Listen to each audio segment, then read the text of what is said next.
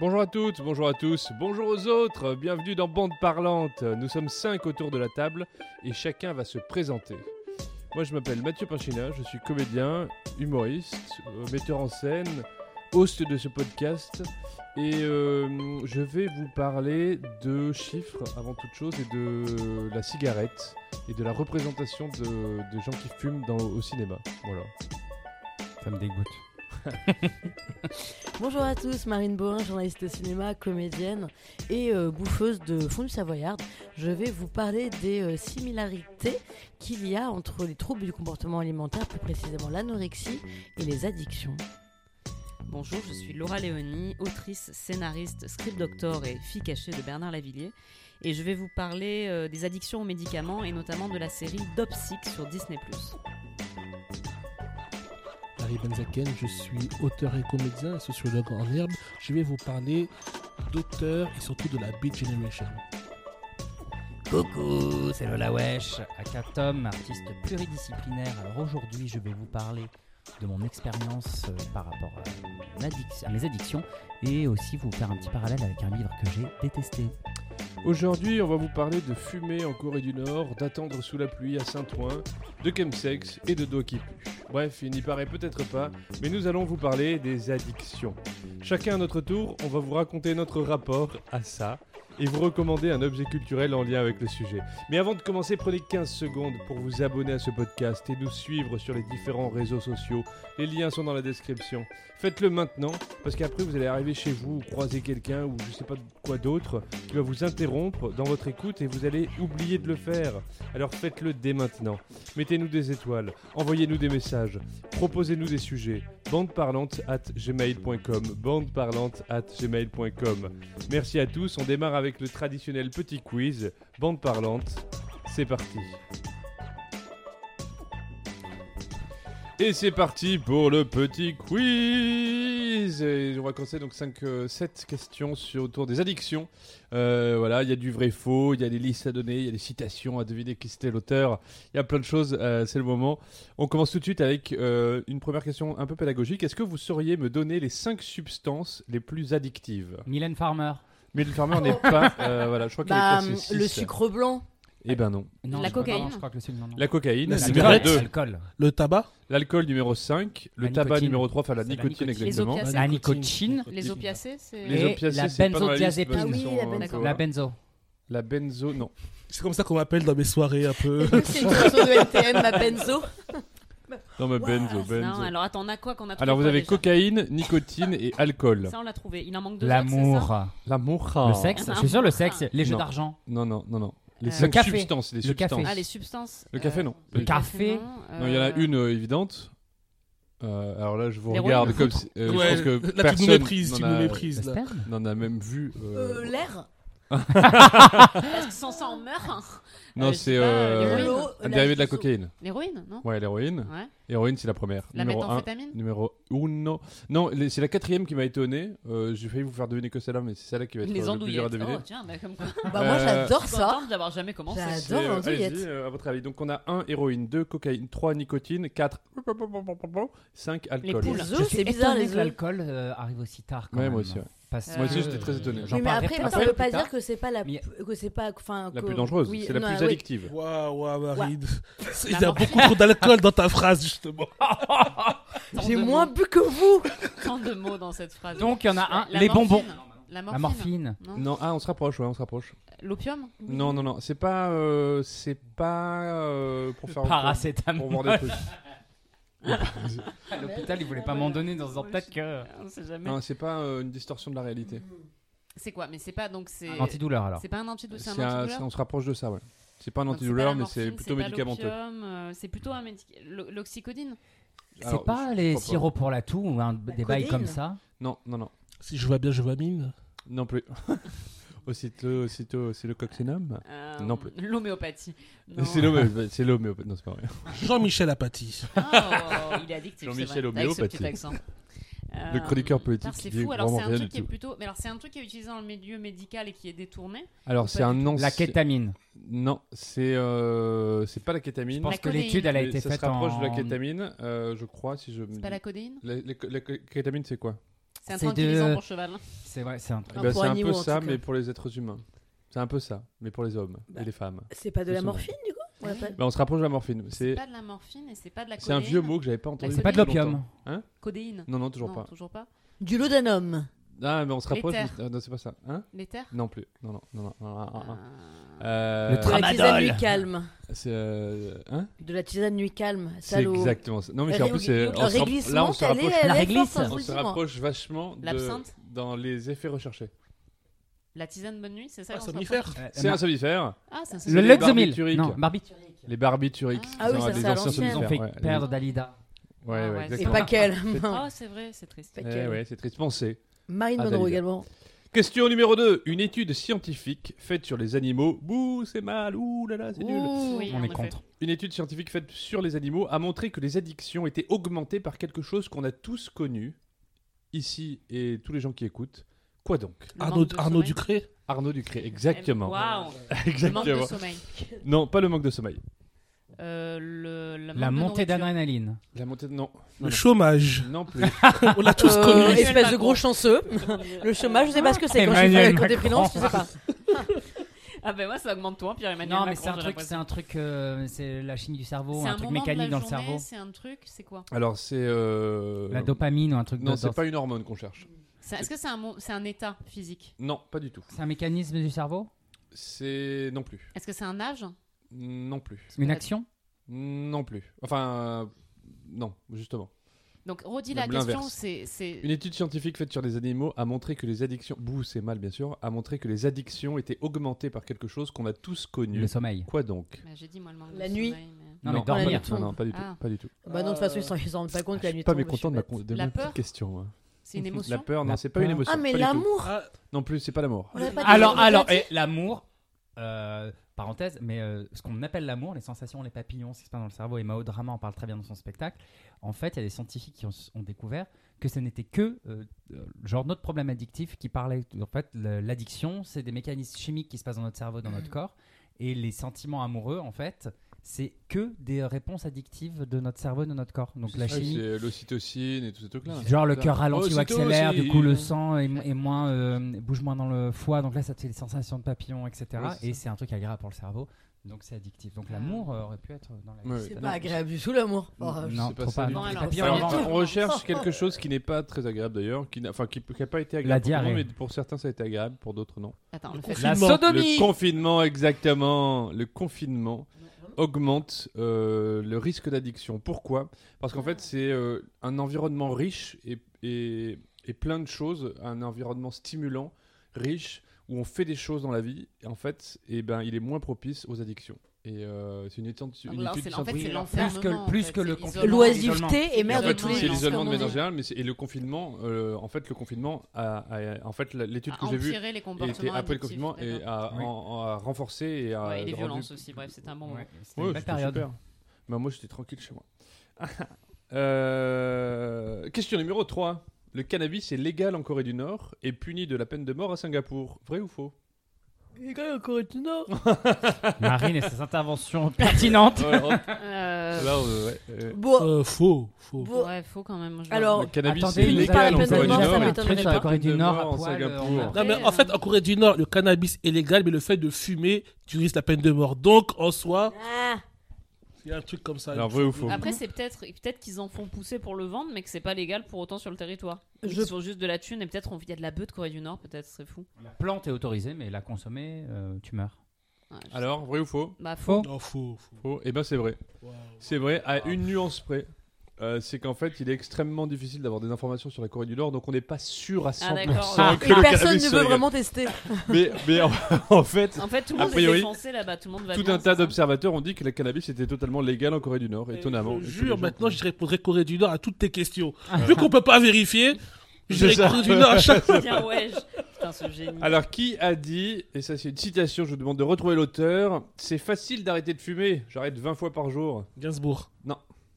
Léotard Josiane Balasco. Non, non, Euh, ça me parle. Mylène Farmer.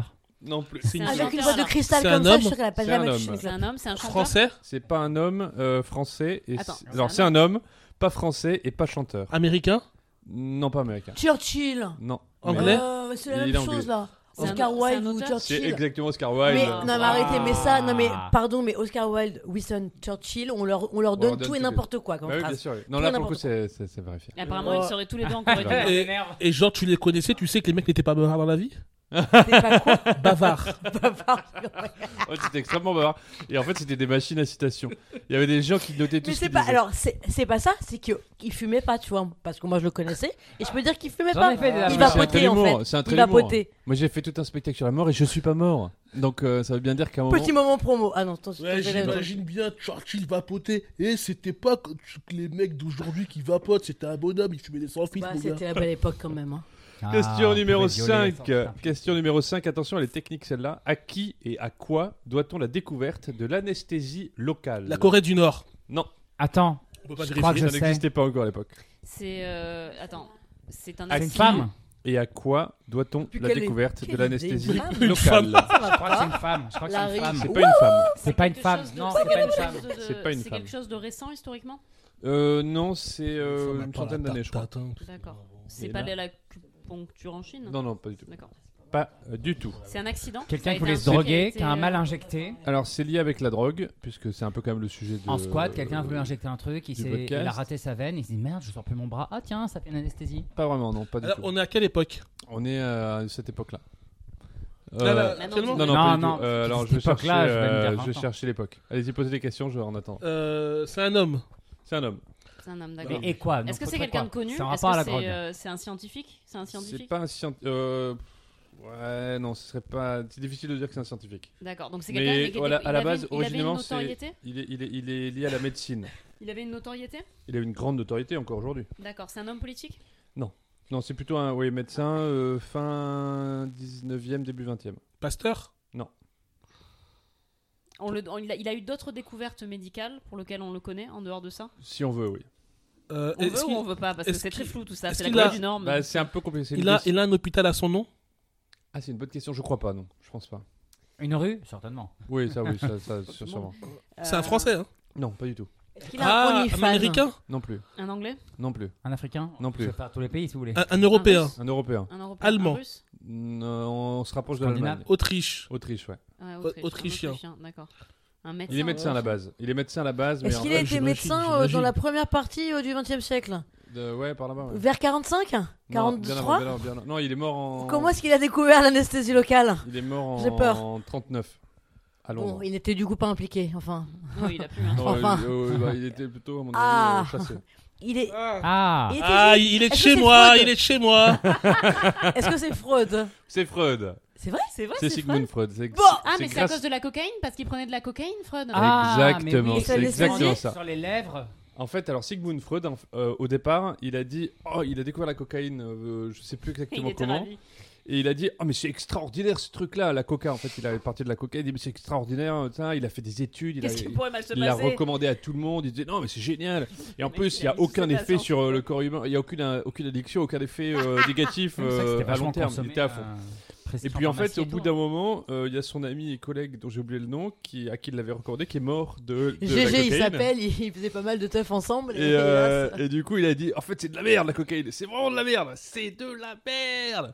Et là, il a quand même. euh, Il y a un mec qui s'appelle Non, parce que- Karl Köhler. Christophe Clavier, il a tout piqué à GG. Hein, qu'on se le dise. Ah, Christophe Clavier lui a clavier. tout piqué. Il y a C'était le Karl clavier Köhler, autrichien. Karl Köhler qui a. euh, qui, qui a- en fait, c'est un copain de Sigmund Freud. Sigmund Freud lui dit Ouais, quand même, la cocaïne, c'est pas mal, mais je te le dis qu'à toi, parce que sinon, globalement, c'est de la merde. Mais bon, pour toi, ça peut être bien par rapport à ce que tu cherches. Et en fait, Karl C'est-à-dire Köhler, pas dormir il est ophtalmo. Et euh, il utilise la cocaïne dans un, diluée dans un collyre pour la chirurgie des yeux, comme la cataracte, ce genre de choses. Et du coup, en fait, ça fait une anesthésie locale, et c'est comme ça qu'est né- qu'est née l'anesthésie locale et les débuts de la recherche autour de ça. Voilà. Merci Ça la cocaïne. on Donc c'est à grâce à la Freud et à ses travaux sur la à cocaïne. Donc on critique, on critique. Euh, on Quoi, est dans un système de santé gra- euh, gratuit, donc ça m'étonnerait.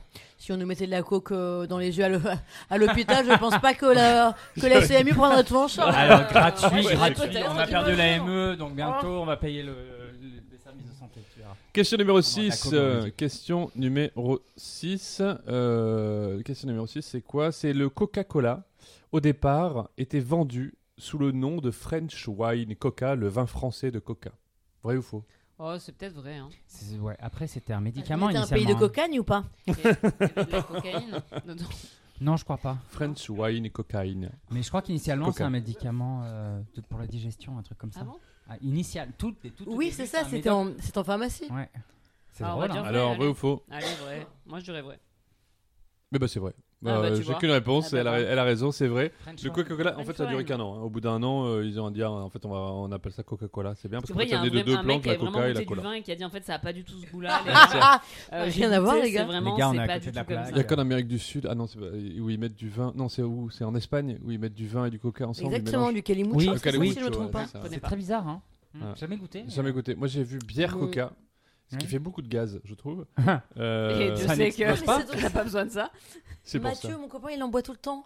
De quoi? Bière Et Coca? il pète beaucoup. Bière Enfin, Coca? Oui, il pète beaucoup, d'accord. Ah. Il boit de la bière Et on Coca. L'embrasse. rare que tu parles de lui et tu parles de lui. Toujours crois que sous le c'est- bon angle. En plus, c'est c'est la première fois que tu parles de lui à l'antenne. c'est la Ouais, c'est vrai que fois que La C'est la première fois. Et que bah, tu il parles de pète lui. Il énormément, fait les gars. une C'est entrée vraiment fracassante dans cette émission. Une entrée Muerto tonitruante, del respecto. Calimucho. Voilà. Toujours, toujours sans nouvelle du respect, on embrasse euh, ton petit copain. On l'embrasse bien fort. Dernière question, c'est une citation, il faut retrouver qui a dit Le fait de fumer m'a sauvé la vie. Chaque fois que je vais mal, le médecin me supprime le cigare et je guéris. Où en serais-je si je n'avais jamais fumé? Winston Churchill. Non. Arrêtez. Eh, voilà. Jeanne Moreau. Oscar Wilde. Non plus. Le C'est quelqu'un cigare. qui fume le cigare. Français? Non, pas français. Anglais? Non plus. Cubain. Américain. Américain. Gomez Adams.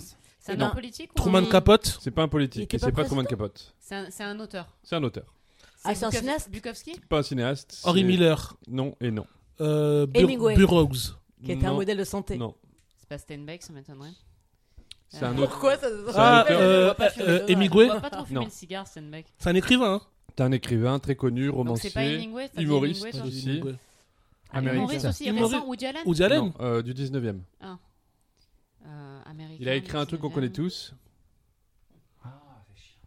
Ah, c'est compliqué. D'accord, ok. Donc euh, c'est un auteur américain, mais Ouais. plutôt Bob Hope. humoriste. Non, pas Bob Hope. Euh, Bob Hope.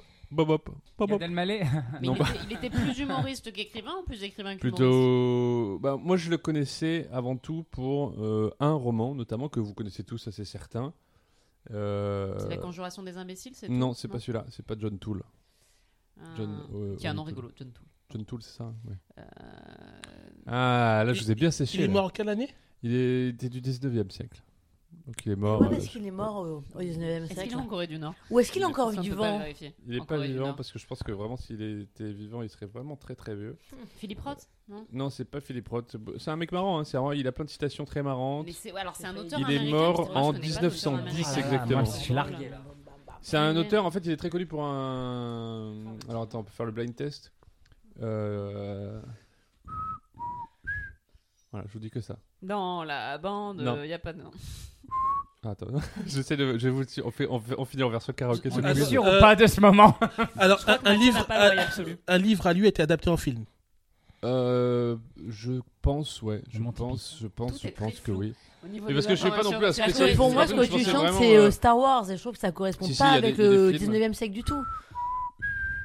C'est un western, C'est le début. Non, c'est le début. C'est les trois premières notes. Les notes que tu fais, c'est dans la bande. Il Y a pas de jambe de bois. C'est un peu ça. mais c'est pas. C'est pas. En plus, c'est un peu un lien avec ça. Il faut penser. Euh... Scoutisme euh, ouais, c'est un peu un lien avec ça. Je pense que j'ai pas la ref, moi. Non, je pense qu'on Si, le. euh, je pense que vous le connaissez tous. Non, mais attends, avec Larry, on a cité tous les auteurs qu'on connaissait. Ouais, c'est ça, ouais, ouais, ouais. Bukowski. Il a écrit. L'infortuné fiancé d'Aurélia.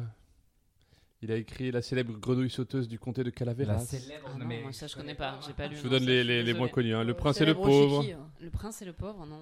Alors, Bon, allez, celui-là est facile. Et ça, on va mettre Dickens fin. à- Hein C'est Dickens non, mais on se rapproche, je pense. Ouais. Euh, Mark Twain Et voilà, Mark Twain. Ah, bah voilà, Mark Twain, quand même, vous connaissez. Eh ben oui, non, moi, je mais connaissais pas. Ah, mais tu C'est c'est Tom connais Sawyer. Mais C'est Tom Ah, Sawyer. mais bien sûr, mais pourquoi tout je le l'ai monde pas connaît Tom cité Ah, bah voilà, donc tout le monde a connu. J'aurais accepté. C'est ça que t'essaies de C'est faire. l'Amérique. Mais en fait, c'est pas. Mais c'est pas du tout C'est ça, Tom l'air. Sawyer. Oui, C'est c'est ce ça. que j'ai fait. Je vais Non. faire Non, ce- non, non, non, non. Non, t'as fait. J'arrive pas à siffler. T'as Maman, fait tu n'as pas La, l'oreille Sol. Si bémol. toi. Oh, Ah, non, non, merci, c'était pas un si merci. bon. C'est un, si bé- un, un, un bécard, voilà.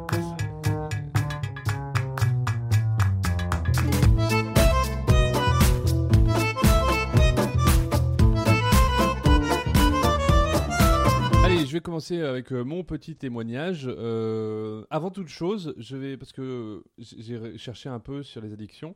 À titre personnel, j'ai euh, des addictions très basiques. J'ai fumé pendant longtemps, je fume encore euh, de temps en temps. J'ai arrêté grâce à euh, la- un peu de volonté, beaucoup d'encouragement et euh, une, euh, prise- une, une série de prises de conscience et, Et la pipe. et, et- Allez, Non, la dire. pipe. Merci, et la, Tom. et la pipe. Non, et en fait, avec cette idée que euh, je me laissais tranquille avec ça. Et que je me disais, euh, on arrête, cool, parce que je me parle à moi-même euh, au pluriel. On arrête, Mathieu, écoute, on arrête tous ensemble, là, tout à l'intérieur de moi. Et si un jour on est dans une soirée qu'on veut fumer, on fume, mais on, se dit qu'on essaye de ne pas fumer le plus longtemps possible, comme un, dé- un début de record. Et, et en fait, ça m'a vachement soulagé, ce qui fait que de temps en temps, bah, je refume une cigarette dans une soirée parce que j'ai envie.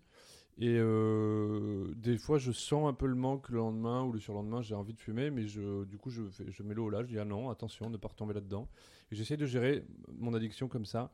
Et jusqu'à présent, ça tient depuis plusieurs mois. Ça fait, je peux vous le dire, parce que j'ai grâce à une petite application euh, sur mon téléphone que je regarde régulièrement pour m'encourager, 76 jours comme ça. euh, que je suis à ce régime-là, Eh ben, c'est-à-dire euh, voilà donc je suis assez Bravo. content de moi et en réalité ça fait même un peu plus parce que ça fait depuis quasiment la le début de l'été, que c'est enfin la fin de l'année dernière, vers, vers juin, j'avais après j'ai repris complètement cet été, j'ai réarrêté, j'ai fait des allers-retours une beaucoup. période en Grèce un peu intense. Où les paquets, voilà, ça c'était le drame, c'est que j'ai arrêté euh, un peu avant de partir en Grèce et que là-bas le paquet coûte 1,50€. Bah, vi- Eh, visiblement, il n'y avait pas assez de pipes. Voilà. Vu qu'en Grèce, Oh, il a crois-moi- repris. Crois-moi, il n'y a jamais de manque de pipe, mais quand les cigarettes sont très très peu chères. euh, Toujours sur, euh, toujours sur la dépendance, euh, dépendance au téléphone, ça j'ai découvert ça en creusant la question de, de- pour, créer, pour écrire le quiz notamment, tout ça j'ai dû, me renseigner, un peu malgré moi, forcé, contraint. Et euh, j'ai découvert la dépendance au téléphone et effectivement je suis dépendant au téléphone, euh, très clairement. Et, et je suis tombé sur un article vachement intéressant qui, expliquait quelles sont les, comment la dépendance a été, euh, les addictions plutôt ont été théorisées, enfin comment on reconnaît une, comment on définit, voilà, une, dépendance. Et donc, je vais vous dire ça parce que ça vous permettra peut-être à vous qui nous écoutez de vous questionner vous-même sur certains de vos comportements. Il y a euh, l'impossibilité de résister à l'impulsion de passage à l'acte. C'est vrai que ça, c'est un truc euh, qui est très compliqué de se dire non, je mon- tu prends ton téléphone et tu regardes tout le temps. Et en fait, tu dis, ah non, mais non, j'avais dit que non, et pourtant tu l'as fait. La sensation croissante de tension précédant immédiatement le début du comportement. C'est-à-dire qu'il y a un truc qui, une tension qui monte. Le soulagement ou le plaisir durant la période. Ça, c'est vrai que quand tu fumes ou quand tu regardes ton téléphone, que tu scrolles, il y a un truc qui. Ah, ça fait du bien. Et la perte de contrôle dès le début de la crise. Et euh, voilà. Et après, il y a la présence d'au moins trois des sept critères suivants qui définissent la dépendance.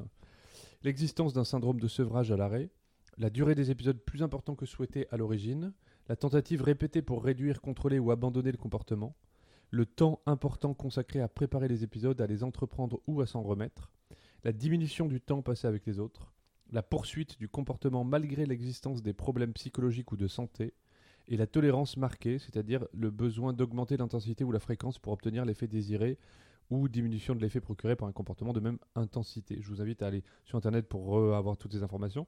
Je les ai trouvées très simplement en tapant addiction euh, fun fact, comme je le fais à chaque quiz. Il y a le site euh, Il y a le de site, Santé ouais. publique France aussi qui est Je crois que intéressant sur, sur toutes les questions des voilà, je addictions. crois que c'est vraiment le premier qui est, qui est sorti à cet endroit-là. Et en fait, ça m'a du coup vachement questionné sur mon propre rapport. Et euh, comme j'ai fait ça aujourd'hui, bon, j'ai du mal à avoir du recul encore sur toutes ces, ces, euh, ces questions-là. Et je cherchais de quoi j'allais vous parler, qu'est-ce qui me touchait par rapport à ça, au-delà de mon expérience personnelle. Et en fait, il y a une chose qui m'a vachement euh, questionné, c'est la représentation dans, euh, notamment au cinéma, euh, et de, manière plus générale à l'image, des gens qui. de la drogue et, des gens qui fument et des dépendances, etc. etc. De quelle image on a de ça? Et en fait, je me suis rappelé, et c'est ça donc qui, m'a, voilà, que je voulais partager aujourd'hui, je me suis rap- rappelé d'un débat il y a euh, quelques années, je pense que c'était aux alentours de 2019, je crois que c'est quand l'étude est sortie, je crois que c'était 2019-2020 par là, un débat sur la cigarette au cinéma. Et euh, la Ligue contre le cancer a compté les événements et objets en lien avec la cigarette. 90% des films, 90,7% des films présentent au moins un événement ou objet en lien avec le tabac. Et 81% de ces événements, de ces films sont de... Non, de ces événements sont des gens qui fument. Voilà, pardon. 81% de ces événements sont des gens qui fument, donc ça veut dire qu'il y a énormément de gens qui fument au cinéma globalement. Et en fait, la Ligue contre le cancer interrogée par rapport à ça. Et je me souviens En gros, hein, pour résumer, il y a quelqu'un qui fume dans un film sur quatre et le tabac est présent 2 minutes 40 en moyenne par film. Ce qui est Mm. quand même énorme. Dans 3 films sur 4, pardon. Ah oui, un film Euh, sur non, quatre. 3, films et un film pour 4 où il n'y a pas quelqu'un qui fume. Oui, oui. et 2 minutes 40 de, de- en moyenne par film. Et en fait, euh, je me souviens à cette époque-là, quand l'époque est sortie, il y avait cette question de la sensibilisation autour de ça, la Ligue contre le cancer. Et euh, il y a eu une levée de boucliers de tout un tas d'artistes, euh, de copains et de. J'imagine Guillaume Canet avec son bouclier. non Astérix C'est marrant, même le- juste le nom, le mot, le nom du film est devenu une blague. Ouais, c'est vrai, c'est vrai. Il est juste C'est vrai. Astérix et tout le monde rit autour d'une C'est table. vrai, C'est c'est vrai. fascinant. Et pas pour les bonnes raisons. Et euh, non, et en fait, je me souviens qu'il y avait plein de, de comédiens, comédiennes, de gens, voilà, de créateurs qui disaient ouais, c'est un scandale, c'est une censure, euh, on fait ce qu'on veut, etc., etc. Et en fait, moi, bizarrement, euh, qui peut être très comme ça, qui a un peu ce côté-là des fois, à dire ah, m'insurger facilement et surtout avoir des positions dire. contraires.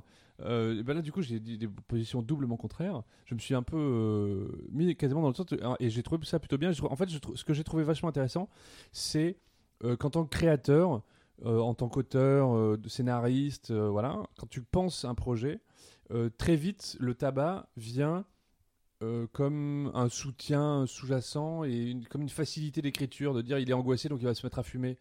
Euh, et, et en fait, très souvent. Elle est dévergondée dans Café Sacla. Non, mais, mais c'est vrai que C'est vrai. il y a, Ouais. il y, a, il y a cet aspect-là, mais il y a également l'aspect que euh, ça permet à un personnage ou deux personnages de s'isoler, d'entamer une discussion. C'est vrai que dans, sur un plan, un plan narratif, c'est un- c'est tout. Bon, ça peut être une facilité, mais c'est vrai que la cigarette a souvent. Bah, Euh, c'est lié à des codes, oui. c'est c'est Oui, à bien sûr. l'idée de deux personnages vont se détacher d'un groupe et une discussion à pouvoir se, se créer entre ces deux personnages. Et ce qui est très troublant, je trouve, c'est que effectivement, c'est un marqueur social. C'est un, enfin, ça raconte plein de choses. Une- comment on fume une cigarette, euh, à quel moment tu fumes, enfin voilà, tu, tu, où est-ce que tu fumes.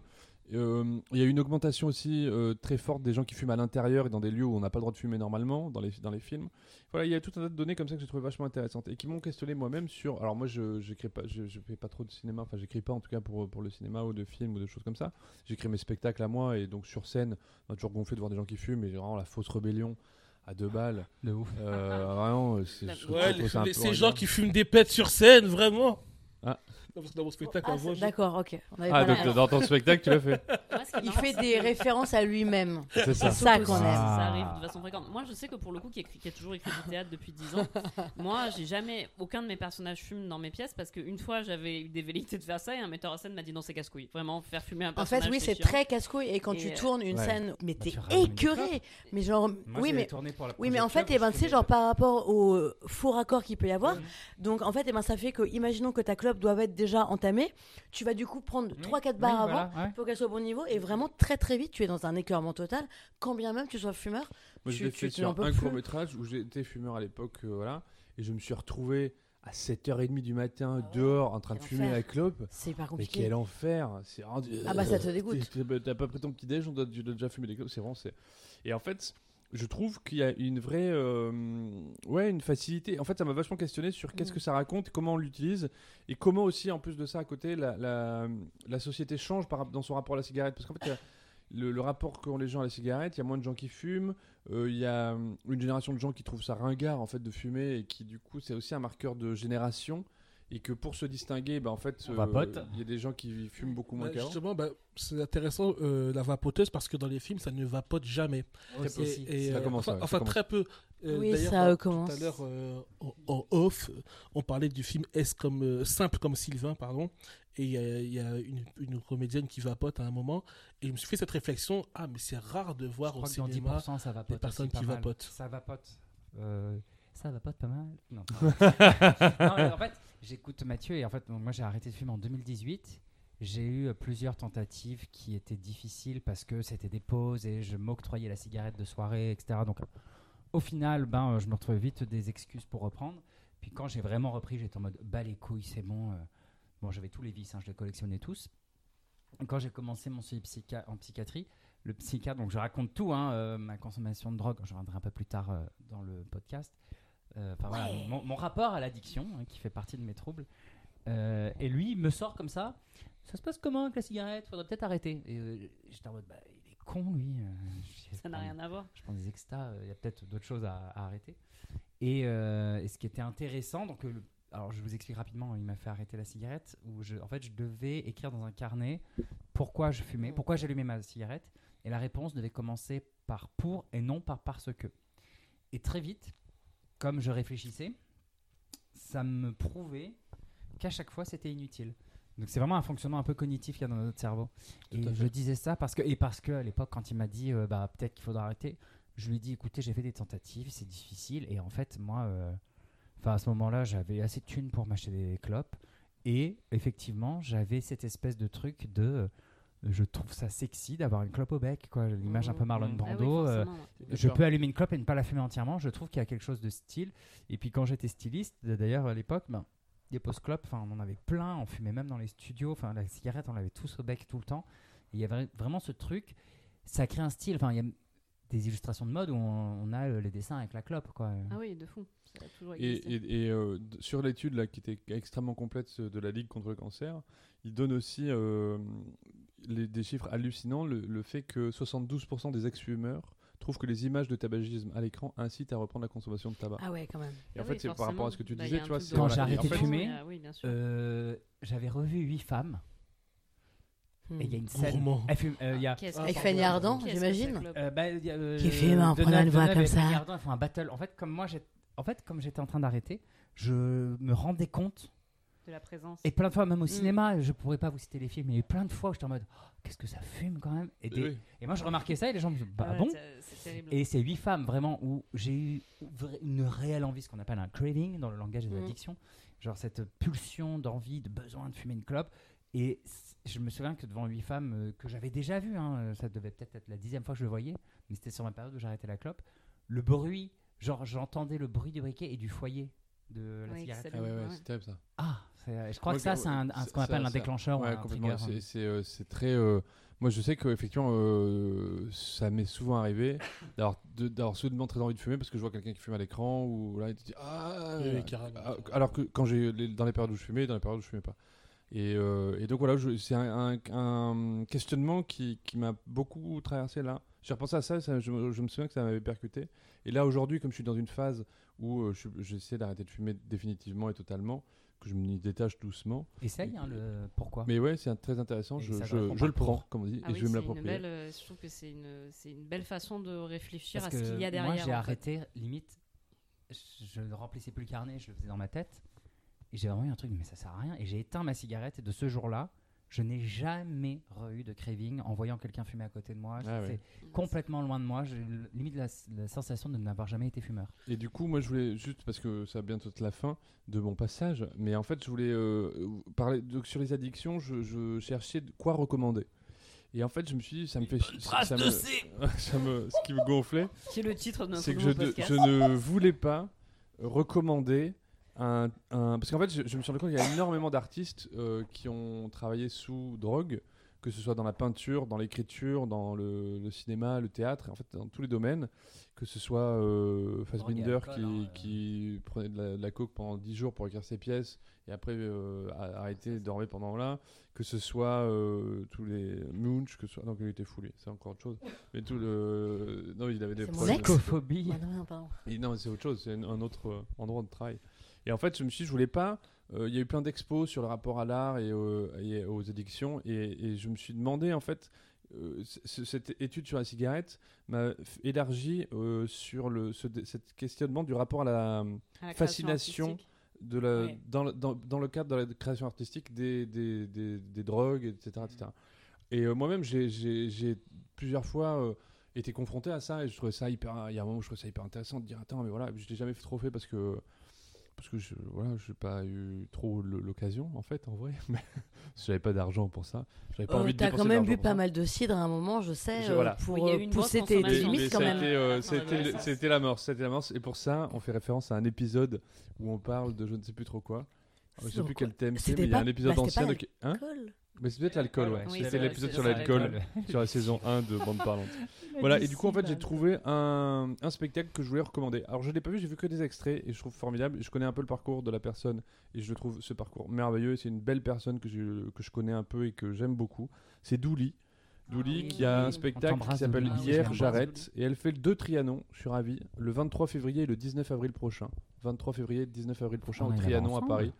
Et je recommande chaudement ce- de s'intéresser à elle, à ses chroniques sur France Inter et à, et à, son- à ses spectacles parce que c'est vraiment très très bien ce qu'elle fait. Elle est déjà extrêmement drôle. Elle a Oh oui. une ancienne junkie qui, euh, qui a cette vanne qui me fait hurler de rire et je terminerai là-dessus où elle dit qu'elle était à Stalingrad beaucoup parce que c'est l'endroit où il y a énormément de gens qui prennent de la drogue à, à- à Paris et elle disait en fait le seul truc que j'ai pas pris à Stalingrad c'est le métro C'est la meilleure. Oh et, et en fait Ah c'est non, ouais, mais c'est la meilleure. Ah oui. c'est- ouais, très très fort et c'est en fait c'est très parlant Et elle décrit très bien euh, en- la pression sociale sur le fait de boire et se droguer. Moi, j'avais Ouais. vu, de, je l'ai vu pour le coup sur une scène, sur une scène ouverte et je l'avais trouvé formidable. Elle a une grande intelligence dans la façon dont elle explique aussi les mécanismes sociaux qui te poussent à reprendre quand tu essayes Mhm. d'arrêter. complètement Ah bah je vous en parle. Oui, bah, ça, pareil, moi aussi, je vais vous en parler. et deuxième petite recommandation très courte euh, c'est un podcast euh, que Laura tu m'avais recommandé sur la cigarette Alors, mais j'ai oublié oui, le nom du c'est- mec alors le, le- ce monsieur s'appelle Fabrice Florent. Il Voilà. a plein de podcasts qui sont merveilleux, Mhm. dont Histoire d'argent, Histoire de succès. Et là, on parle de Histoire de Daron, c'est ça qui est un podcast qui a commencé à la base parce qu'il interviewait des, des pères pour euh, savoir leur rapport à la paternité, des hommes pour connaître leur rapport à la paternité. Maintenant, il fait aussi Histoire de Daron. Et donc, Fabrice Florent a fait un podcast avec sa fille parce qu'il a découvert que sa fille fumait. Et donc, il a décidé de faire une interview avec elle au moment où il a découvert euh, qu'elle fumait pour qu'ils en parlent tous les deux en lui disant Mais pourquoi tu fumes et tout. Et après, il y a une deuxième partie où il a refait un podcast après que sa fille ait vu un addictologue. Parce qu'après le podcast avec sa fille, euh, sa fille s'est rendue compte qu'en fait, elle ne fumait pas pour des bonnes raisons. Et surtout, elle s'est rendue compte qu'elle avait honte de fumer et qu'elle ne voulait pas continuer. Du coup, il lui a proposé d'aller voir un addictologue, ce qu'elle a fait. Et après, il y a un deuxième épisode où elle, euh, elle parle de qu'est-ce que ça a changé, le fait de voir un addictologue pour l'aider à arrêter la cigarette. Moi, je vous conseille de façon vraiment, allez, allez écouter ce que fait Fabrice Florence sur les podcasts. Il a un Patreon d'ailleurs, donné pour que ce monsieur continue à faire des podcasts parce que je trouve qu'il a une approche. euh, Il y a une vraie humanité chez ce garçon et ses, ses épisodes sur sa fille et sur la consommation de cigarettes de sa fille que vous ayez des enfants ou pas, que vous fumiez ou pas, c'est un vrai beau moment d'humanité, c'est une vraie belle réflexion sur la cigarette. Notamment, sa fille dit à un moment Je fume parce que j'ai besoin de respirer. C'est exactement ce que, euh, je, ouais. Bah, ce que je voulais dire. C'est en fait c'est une, des phrases les plus marquantes de ce podcast. C'est un des vraiment seuls moments vraiment dont je me souviens euh, mot pour mot. Et voilà, elle dit euh, j'ai envie de, de- j'ai besoin de respirer. Et, euh, et du coup, ce qui est très paradoxal, mais en fait, effectivement, moi, je l'ai senti aussi très fort dans mon rapport à ça, ce besoin à un moment de partir, de m'isoler, que, que tu es à un endroit où tu pas Ouais. bien, où tu où il y a trop de monde, où il y a une, une tension, il y a un truc où tu as besoin de changer d'air.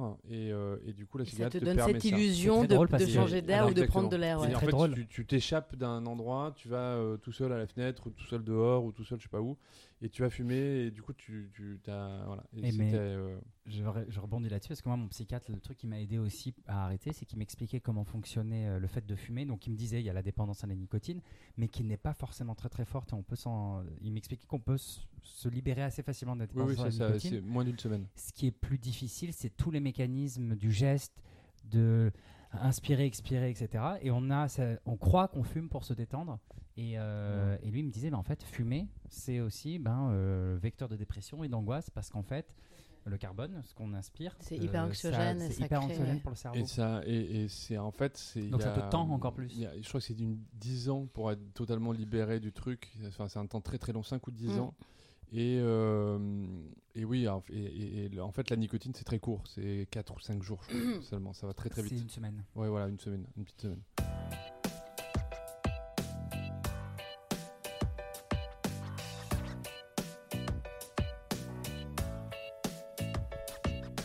Alors, tout à l'heure, euh, on faisait référence justement à cet épisode sur l'alcool qu'on avait fait et qui était d'ailleurs un, de- un des premiers hein, qu'on avait fait ensemble. Et je me rappelle, euh, lors de cet épisode-là, je vous avais parlé euh, eh bien, d'une fois où j'avais arrêté de boire pendant un mois. Oui. Et c'était il y a, il y a un petit moment maintenant. Et je vous avais dit que justement, je commençais de plus en plus à m'interroger sur une possible sobriété, etc. Et il n'y a pas longtemps, j'ai fait justement un mois sans alcool, sans cigarette, euh, sans rien du tout, sans drogue festive, euh, sans euh, anxiolytique que je prenais très très peu, mais je le précise parce que j'ai pris l'avion pendant ce mois-ci, donc euh, et j'avais beaucoup de stress, donc j'aurais pu avoir envie pour dormir ou pour prendre l'avion de prendre un anxio, et voilà, je, je me suis dit j'arrête absolument tout. Et pareil, ça me permet de rebondir sur ce que je disais par rapport à la cigarette et à finalement, paradoxalement, l'anxiété que ça peut créer. Je me suis rendu compte à quel point mes humeurs étaient tellement plus égales. Et alors que pourtant, je n'étais pas une grosse fumeuse, mais je, fumais en buvant. Et vraiment, c'était. euh, j'ai beaucoup apprécié vraiment ce mois de sobriété totale. J'ai énormément apprécié. J'ai eu peur euh, d'être tentée et de regretter euh, justement bah, de ne pas boire ou de ne pas fumer ou quoi. Je n'ai regretté à aucun moment et j'ai adoré ce mois. Mais c'est pas de ça dont je voulais parler. Euh, moi, en fait, je voulais parler de quelque chose que tout le monde ne considère pas, enfin que tous les scientifiques ou les médecins ne considèrent pas, il n'y a pas de consensus là-dessus, comme une addiction. C'est euh, l'anorexie boulimie. Euh, dont moi j'ai souffert de mes 18 à mes 24 ans, Euh, j'en suis totalement, totalement sortie, hein, je, le reprécise. J'en ai parlé dans l'épisode sur le sucre, donc je ne vais pas revenir sur comment, pourquoi, comment ça s'est manifesté, c'est pas ça dont je veux parler. Euh, ce que j'aimerais aborder en fait ici, c'est à quel point finalement, oui, il y a clairement des parallèles entre ça et les dépendances et les addictions. Alors, quand on parle de comportement boulimique, la boulimie, je le rappelle, c'est le fait de manger une grande quantité de nourriture puis de se purger. Donc ça peut être des laxatifs, ça peut être du vomissement ou du sport à outrance. Là, on s'accorde à dire qu'en effet, c'est le fait d'être accro à une substance qui est la nourriture. Donc il va y avoir tout ce que tu disais tout à l'heure, Mathieu, c'est-à-dire les, euh, phases, euh, le euh, craving, l'in- l'incapacité à se retenir, le fait d'avoir une pulsion qui va être trop grande par rapport bah, justement à sa faim, à son besoin, euh, le fait de culpabiliser par la suite. Pour euh, l'anorexie, en revanche, c'est plus, euh, c'est plus ambivalent en fait. On ne sait pas vraiment, on n'arrive pas vraiment. En fait, on voit qu'il y a clairement des ponts. Et d'ailleurs, même si les troubles alimentaires ne sont pas considérés comme une dépendance, eh bien, euh, on sait que les jeunes qui en ont, qui ont des troubles du, enfin, des, des- des troubles du comportement alimentaire, sont beaucoup plus à risque de développer des dépendances une fois adultes. Et, euh, et l'anorexie, en tout cas, c'est une maladie mentale qui, comme par exemple la dépression, modifie votre cerveau, qui, comme les dépendances, va modifier la chimie de votre cerveau et va modifier finalement euh, euh, la, la- la façon dont votre, dont votre cerveau pardon, voilà, se- Fonctionne. fonctionne. Merci beaucoup. Et dans, euh, comment dire, que ce soit pour les dépendances à des produits ou euh, pour euh, l'anorexie, eh bien on sait, et là, euh, enfin ça c'est une, euh, une phrase que j'ai trouvée dans un site, sur un, sur un site que je vous donnerai tout à l'heure, un site québécois, qui était très bien fait. On sait que le circuit de la récompense, qui est régulé en partie par la dopamine, est affecté en fait dans les deux cas. Donc c'est le même truc, c'est la dopamine. Et euh, donc j'ai- fait une liste comme ça de quelques parallèles et peut-être que ça parlera à des gens qui sont concernés ou qui ont été concernés, qui nous écoutent. Trigger warning par ailleurs, hein, évidemment, euh, si jamais euh, c'est trop compliqué pour vous d'entendre ça, sautez mon passage, il n'y a aucun souci. Je vous en voudrais un petit peu, c'est tout. Euh, en fait, l'anorexie, c'est la maladie mentale.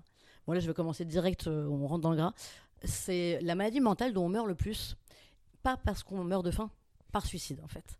Et je ne parle pas des TCA, mais vraiment des maladies mentales dont on meurt le plus. Et par exemple, j'ai appris que la cocaïne, c'est la drogue également à cause de laquelle on meurt le plus, non pas parce qu'on meurt d'overdose, mais parce qu'elle engendre une dépression qui cause des suicides. La cocaïne, c'est la substance psychoactive qui a le plus grand potentiel suicidogène et même devant l'alcool. Ça, c'est quelque chose que je ne savais pas. Exactement, ce qui est quand même assez incroyable. Et c'est vrai que je pense aussi, et c'est aussi pour ça que moi je voulais quand même en reparler et faire ce parallèle avec les addictions, notamment à l'alcool ou à la drogue par rapport à euh, l'anorexie, c'est que je trouve qu'on a tendance à minimiser en fait à quel point ça peut être dangereux. Et je pense que c'est aussi parce que 85% des personnes qui souffrent d'anorexie sont des femmes, donc on a tendance à minimiser ça. Mais je crois qu'en effet, euh, moi j'ai jamais été suicidaire, mais je me rappelle quand même de moments où j'ai vu comment dire, tout comme quelqu'un, à mon avis, qui n'imagine plus sa vie sans alcool ou sans drogue, je me suis dit, mais en fait, si ma vie, c'est combattre, c'est me combattre moi-même, peut-être que la mort, ça peut être un peu une idée un peu reposante, quoi, en fait, parce que ça, parce que c'est pas possible, on peut pas se battre contre soi-même comme ça. Et c'est vrai que quand on est anorexique ou boulimique, mais là, je parle surtout d'anorexie, on est vraiment dans un combat contre soi-même. Et en plus de ça, là, c'est vrai qu'on combat en plus l'envie de manger, alors que manger, c'est quelque chose dont on a besoin pour vivre. Ah. Euh, L'anorexie, comme la drogue, c'est quelque chose qui va causer une euphorie dans votre corps, dans un premier temps. Parce que le jeûne, dans un premier temps, avant que vous ayez tous les mauvais effets, évidemment, parce qu'ensuite vous êtes en manque de nourriture sur le long terme, mais dans un premier temps, vous allez vraiment être euphorique, donc à cause euh, de ce jeûne. Après, ça, ça- ça va dépendre évidemment des, des gens. Moi, je sais que j'ai eu comme ça une période d'euphorie qui a été peut-être de, de- de quelques mois. quoi. C'est souvent le- les quelques mois où vous perdez pas mal de poids et vous avez l'illusion de vous sentir bien dans votre peau, alors que finalement, pas du tout. Est-ce que c'est pas le contrôle aussi? Et c'est exactement ce que j'allais dire après.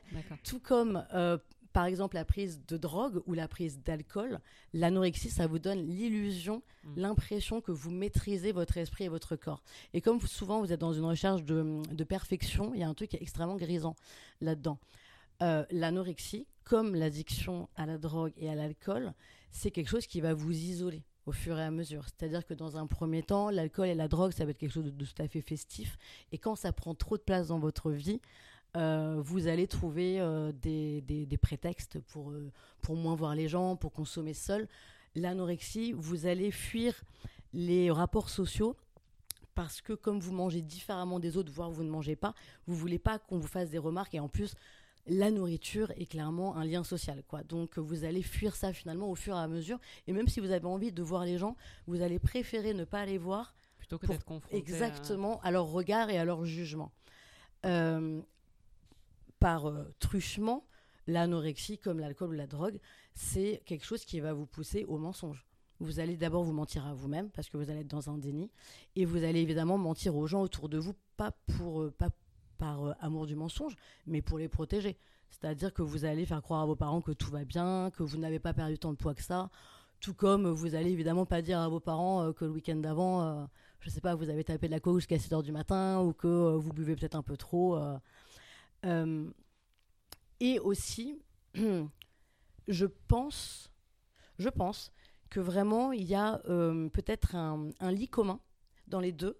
C'est que on peut tomber dans l'anorexie comme on peut tomber dans l'alcool ou dans la drogue parce que certes il y a eu un traumatisme. Ça, ce sont euh, souvent des choses qui arrivent hein, parce qu'il y a eu un traumatisme d'ordre, un traumatisme infantile, un traumatisme sexuel. Mais ça peut aussi juste être parce que vous avez une personnalité où vous êtes trop émotif, trop à fleur de peau, et ça vous anesthésie. C'est-à-dire que soit le fait de faire la fête ou de consommer de l'alcool, de la drogue, vous anesthésie vos émotions, mais le fait de ne pas manger quand vous êtes anorexique a le même effet.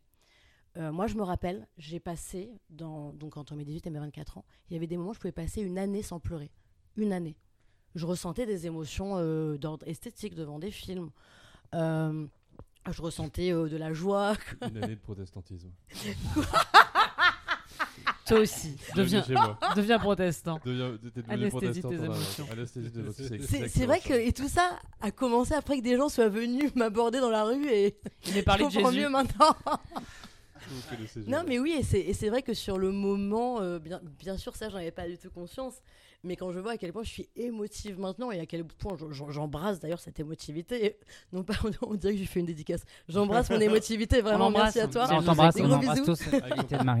Non, mais voilà, on va dire que je, je- je la prends à bras le corps, il n'y a aucun souci. Mais euh, à l'époque, je pense que je, que, que, que je recherchais cette anesthésie clairement. Et donc, en effet, quand j'y pense, je me dis waouh, je me rappelle à un moment, pendant un an, j'ai pas pleuré du tout. Et enfin, je, je- je- je me dis, c'est totalement fou. Euh, L'anorexie, comme je pense la dépendance à l'alcool, peut-être plus à la drogue encore, va générer une sorte d'incompréhension parce que les gens vont croire que c'est quelque chose de superficiel, que vous avez qu'à arrêter, en fait. Alors Comme quand la vous êtes dépression. hein. voilà, un pareil, effort, exactement. Quand exactement. on veut, on peut. Voilà, Hein. c'est-à-dire Voilà. que si tu dis voilà, euh, je pense que je consomme trop euh, de cocaïne ou peut-être que je bois un peu trop machin, bah t'as qu'à te calmer dessus, t'as qu'à boire un peu moins, t'as qu'à Ouais. t'as qu'à pas appeler ton dealer et tout comme si quand vous êtes anorexique, on va vous dire bah t'as qu'à manger. Et là, on arrive à un autre point qui est la prise en charge médicale. Moi, par exemple, je me rappelle très bien la seule fois de ma vie, de ma vie où j'ai osé en parler à un médecin. Euh, et vraiment, j'avais 22 ans et ça m'avait demandé un courage phénoménal. Il m'a dit, sans même me regarder, il m'a dit Vous avez qu'à manger, un peu plus, et puis voilà. Et je me rappelle, il y a quelques Merci, années de ça. Jean-Michel. Je Non, mais suis quelle horreur. sauvée. Non, et en fait, vraiment, et je, et je suis sortie en me disant Bah, plus jamais j'en reparle, quoi. Bah oui. Et il y a quelques années de ça, je sortais avec quelqu'un euh, qui avait des soucis avec la cocaïne. Et, euh, et a un moment, euh, il décide d'aller voir un, addictologue. Et il dit euh, à cet euh, addictologue, voilà, ça me fait un peu peur, je pense que je consomme vraiment toutes les semaines, mais c'est-à-dire que j'ai vraiment du mal à m'en passer. Et surtout, eh bien, je peux prendre voilà, un gramme le samedi soir, même si je suis tout seul, et je vais tout taper. Et l'addictologue lui dit Faut- Oui, bon, si c'est que ça, monsieur, parce que vous savez, euh, moi j'en vois souvent, euh, ils sont à 2 grammes par jour. hein. Et en fait, ça a complètement Oh, décomplexé mon copain. Et euh, bon, après nous, ça. ça. Ça, ça- ça a été un vrai souci du coup entre nous. Hein, mais Mais euh, qui sont ces gens qui ont non, des voilà. diplômes et qui disent ça d'autres gens? Et c'est vrai que en fait c'était mais c'était triste parce que je pense que bon peut-être hum, comment dire peut-être qu'il a vu mon copain dans un état de, de détresse et qu'il a voulu lui dire écoutez ne vous inquiétez pas pas si au point où vous en êtes voilà point- ça. voilà peut-être que on peut on peut que Oui, ça va être. Exactement, Enfin, sauf ouais, qu'en fait, lui, que ton copain a reçu un autre bah message. super bah, bah, du coup je peux continuer voire même je peux aller plus loin plus, ça. mais mais c'était tout à fait ça Ah bah oui, c'était tout à fait ça Merci madame, ce rendez-vous m'a beaucoup aidé. exactement et euh. Et, euh, et euh, voilà, et également les deux, euh, ce qui se passe, c'est que on peut les cacher longtemps, en fait. On peut cacher l'anorexie, l'air de rien, même si on pense que voilà, c'est toujours une fille maigre, etc. Il y a plein de moyens de le cacher, tout pull. comme exactement. Non, et puis même, puis tu vois, tu, il y a on n'est pas forcé de voir ton corps, enfin, Oui. où tu peux dire ouais j'ai perdu du poids parce que machin, parce que Ouais, En fait, je on vit- figurant pour un film sur Auschwitz. bah en Oh, vrai tu sais, non mais en, vrai- en vrai Je tu sais, Ah, que est On vit dans une société. Voilà. Je vais même te dire, je pense que un, un autre parallèle entre l'anorexie, en tout cas à mon époque, hein, quand j'en ai souffert, et les et la- juifs. et l'alcool, et l'alcool, c'est que c'est quasiment encouragé par la société dans laquelle on Mais vit. c'est ça, Le c'est fait de, dans de une boire de l'alcool ou voire même de prendre de, de la drogue selon les milieux est encouragé par la société. L'anorexie, moi en tout cas entre mes 18 et mes 24 ans, c'était normal de, euh, de faire moins qu'un 34. On est Donc c'était bombardé. encouragé. On est en fait on Et est donc, les gens aussi ne s'en rendaient pas compte. Donc en fait ça normalise. Autant Tout les comme- filles grosses, on est tout le temps en train de leur euh, la grossophobie permanente. tout de dès que fait. t'as un rhume et que t'es gros, on t'explique que c'est parce que t'es gros. Les filles maigres, on est bombardé en permanence. Un peu moins aujourd'hui, mais à ton époque, en effet, Mm. c'était vraiment omniprésent. De filles qui sont sous, qui sont déjà en Tout comme en le fait de boire de l'alcool, on, est- on en est bombardé dans les films. complètement. Et, euh, Et c'est en ça que les images qu'on véhicule normalisent les choses. C'est en ça que c'est pas anodin. Et quand à l'époque on disait c'est pas normal que sur des podiums il y ait des mannequins qui soient squelettiques et les mecs disaient bah oui mais les vêtements tombent mieux. Oui mais en fait c'est- nier l'impact que ça va avoir sur la société. C'est faire fait. comme si c'était un truc qui n'avait pas d'impact, qui existait qu'à un endroit mais qui n'allait pas influencer. Les magazines de mode, les podiums ont fait beaucoup de mal à ce que les jeunes filles ont pensé de leur corps pendant des Mhm. années et des années et encore aujourd'hui je pense. Mm, mm. Voilà. Oui, oui, Oui, oui, tout et à en fait. fait. ce, qui est, ce qui est encore plus fou là-dedans, c'est que il y a, il y a- il y a- c'est un effet d'entraînement. euh, on veut ça pour avoir ça, puis on veut ça pour avoir ça, puis il y a un truc qui va très loin comme ça. Moi, je voudrais rebondir sur un truc quand tu parlais d'anesthésie. Ah, C'est, euh, j'ai été bouleversé pendant que je t'écoutais, parce Oh. que, bah, parce que moi, je, je Euh, c'est pas un secret dans le podcast, on le sait, je suis suivi pour des troubles de bipolarité qui étaient initialement pensés euh, borderline parce que les comportements se ressemblent. Et dans mes troubles, il y a l'addiction. Et je travaille depuis 2020 ou 2021, je crois, avec une addicto pour gérer ben, mes troubles d'addiction. Et quand je t'écoute, il y a des trucs quand même où je me dis, putain, c'est Mm. vrai, il y a des périodes. euh, tu vois, là, par exemple, l'épisode que j'ai eu dernièrement, je vous en ai parlé. Je sais qu'à une autre époque, je n'en aurais pas parlé, je me serais menti à moi-même aussi, tu vois, en me disant, euh, c'est pas grave, euh, je consomme comme ça, etc. Et ce truc d'anesthésie, c'est ça qui m'a vraiment bouleversé. Mais je, je me souviens que j'avais dit à mon addicto que je suis en train de comprendre en fait comment fonctionne l'addiction, que je ne serai jamais guéri. Hein, c'est un gros disclaimer, l'addiction est une maladie. Mm. Et en fait, il n'y a rien pour la guérir, mais euh, être suivi par des addictos, par des psychiatres, quand on arrive à y avoir accès, parce qu'en fait, on est quand même dans un pays où c'est pas si simple. Ouais. Moi, je suis dans un CMP, donc c'est des centres gratuits. Euh, j'ai contacté le CMP à un moment où je me suis senti vraiment en détresse, en état d'urgence, où il y avait de la consommation tous les jours, euh, je, je perdais la notion du temps, etc. Donc je me suis dit, bon là, il y a un souci. Le rendez-vous, je l'avais dans un mois. Ouais. Quand tu es dans ce- un tel niveau de consommation, et, de- et en fait, moi, voilà, ça m'a touché ce que tu disais sur la question de, de- d'anesthésie, parce que je l'ai dit à mon addicto là récemment sur le dernier épisode que j'ai eu, où euh, ouais, j'ai un stress et il y a cette pulsion qui est arrivée de. euh, on, on stoppe le stress, tu vois, par. euh, du coup, ma m'a refilé des plaquettes de benzodiazépine alors qu'elle voulait que j'arrête d'en prendre. Elle m'a dit Je préfère que vous preniez un peu de benzodiazépine plutôt que de la 3-MMC. Oui, voilà. Mais. Oui, parce que euh, du coup, eh ben, il faut après chercher quelque chose pour, enfin oui, de, de pour, euh, palliatif remplacer, voilà, qui un- un remplace. palliatif. et, et, et en fait, voilà, moi, je, voilà, je tenais à rebondir là-dessus parce que je pense que nous ne sommes pas des cas isolés. Euh, que ce soit dans les comportements, que ce soit dans les produits, que ce soit l'alcool, les drogues, la cigarette, la question de l'anorexie. Il y a une- énormément de hum, comportements qu'on a tous qui sont liés justement à, ce- à cette société. Et euh, moi, pour avoir travaillé dans la santé, en l'occurrence euh, à Aide, on a beaucoup travaillé sur ce qu'on appelle la réduction des risques, euh, réduction des risques sexuels et réduction des risques de consommation de drogue.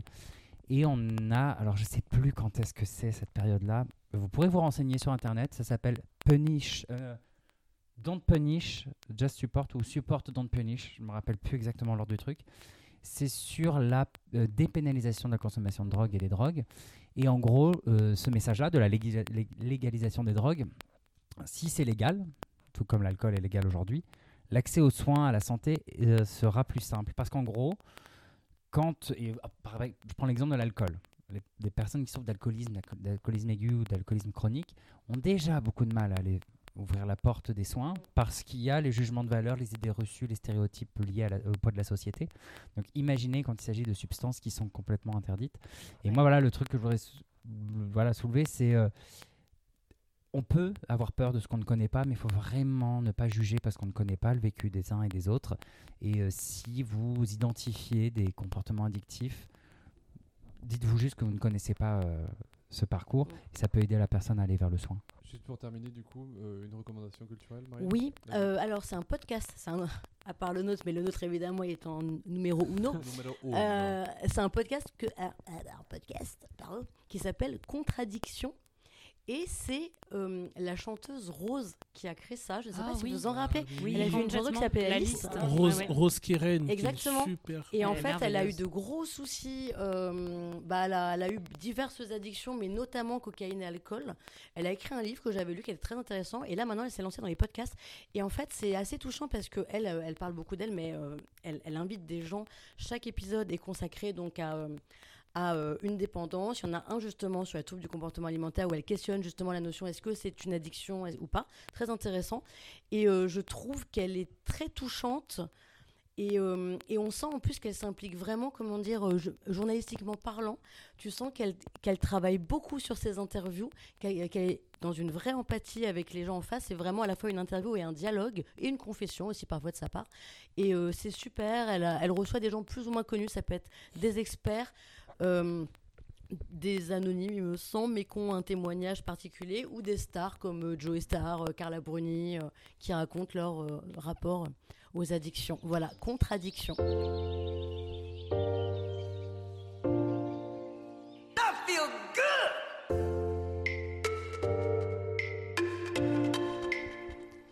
Alors c'est intéressant parce que quand la question des addictions est arrivée sur le tapis, euh, je me suis un peu demandé ce que j'allais avoir à dire là-dessus. Parce que bon, pour ceux qui suivent un peu le podcast ou qui me connaissent, moi je, je ne bois pas d'alcool, je fume pas et j'ai jamais pris aucune drogue.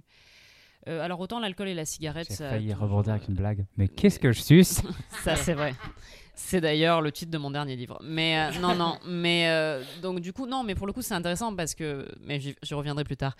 Donc j'ai pas eu d'addi. euh, Voilà, moi l'alcool et la cigarette, la question ne s'est jamais posée parce que je n'aimais pas. Voilà, je n'aimais pas la cigarette, ça m'attirait pas. L'alcool, j'ai jamais aimé le goût et j'ai pas, pas persisté parce que je suis corse et que je, je suis pas d'une nature. Quand les choses me plaisent pas, je suis pas quelqu'un qui insiste. Hein. J'ai fait pareil avec les maths. Vous voyez, donc ce n'est pas tellement une question. ce n'est pas tellement une question de voilà de, de- de grandeur d'âme. J'ai jamais voilà. Les drogues, ce qui a fait que j'en ai jamais pris, euh, c'est qu'il y a des tendances schizophrènes dans la famille de mon père. Il y a des cas de schizophrénie dans la famille de mon père. Et moi, très jeune, j'ai un médecin qui m'a dit, quand je devais avoir environ euh, 12-13 ans, qui était mon médecin de famille, qui a été mon médecin de quasiment de ma naissance jusqu'à mes 20 ans, qui m'a très vite dit, en fait, euh, il y a des tendances schizophrènes dans la famille de ton père. Euh, la drogue est un déclencheur. Donc, il m'a toujours dit, et d'ailleurs, en effet, moi, certains de mes cousins ont, ont été déclenchés par le cannabis. Enfin, c'est la, la prise de cannabis qui a. euh, Je peux mettre juste un tout petit Oui, bémol. vas-y. Euh, parce que ça, je crois que c'est un peu un défaut de langage. Euh, les consommations ne vont pas déclencher le trouble. Le trouble, il existe.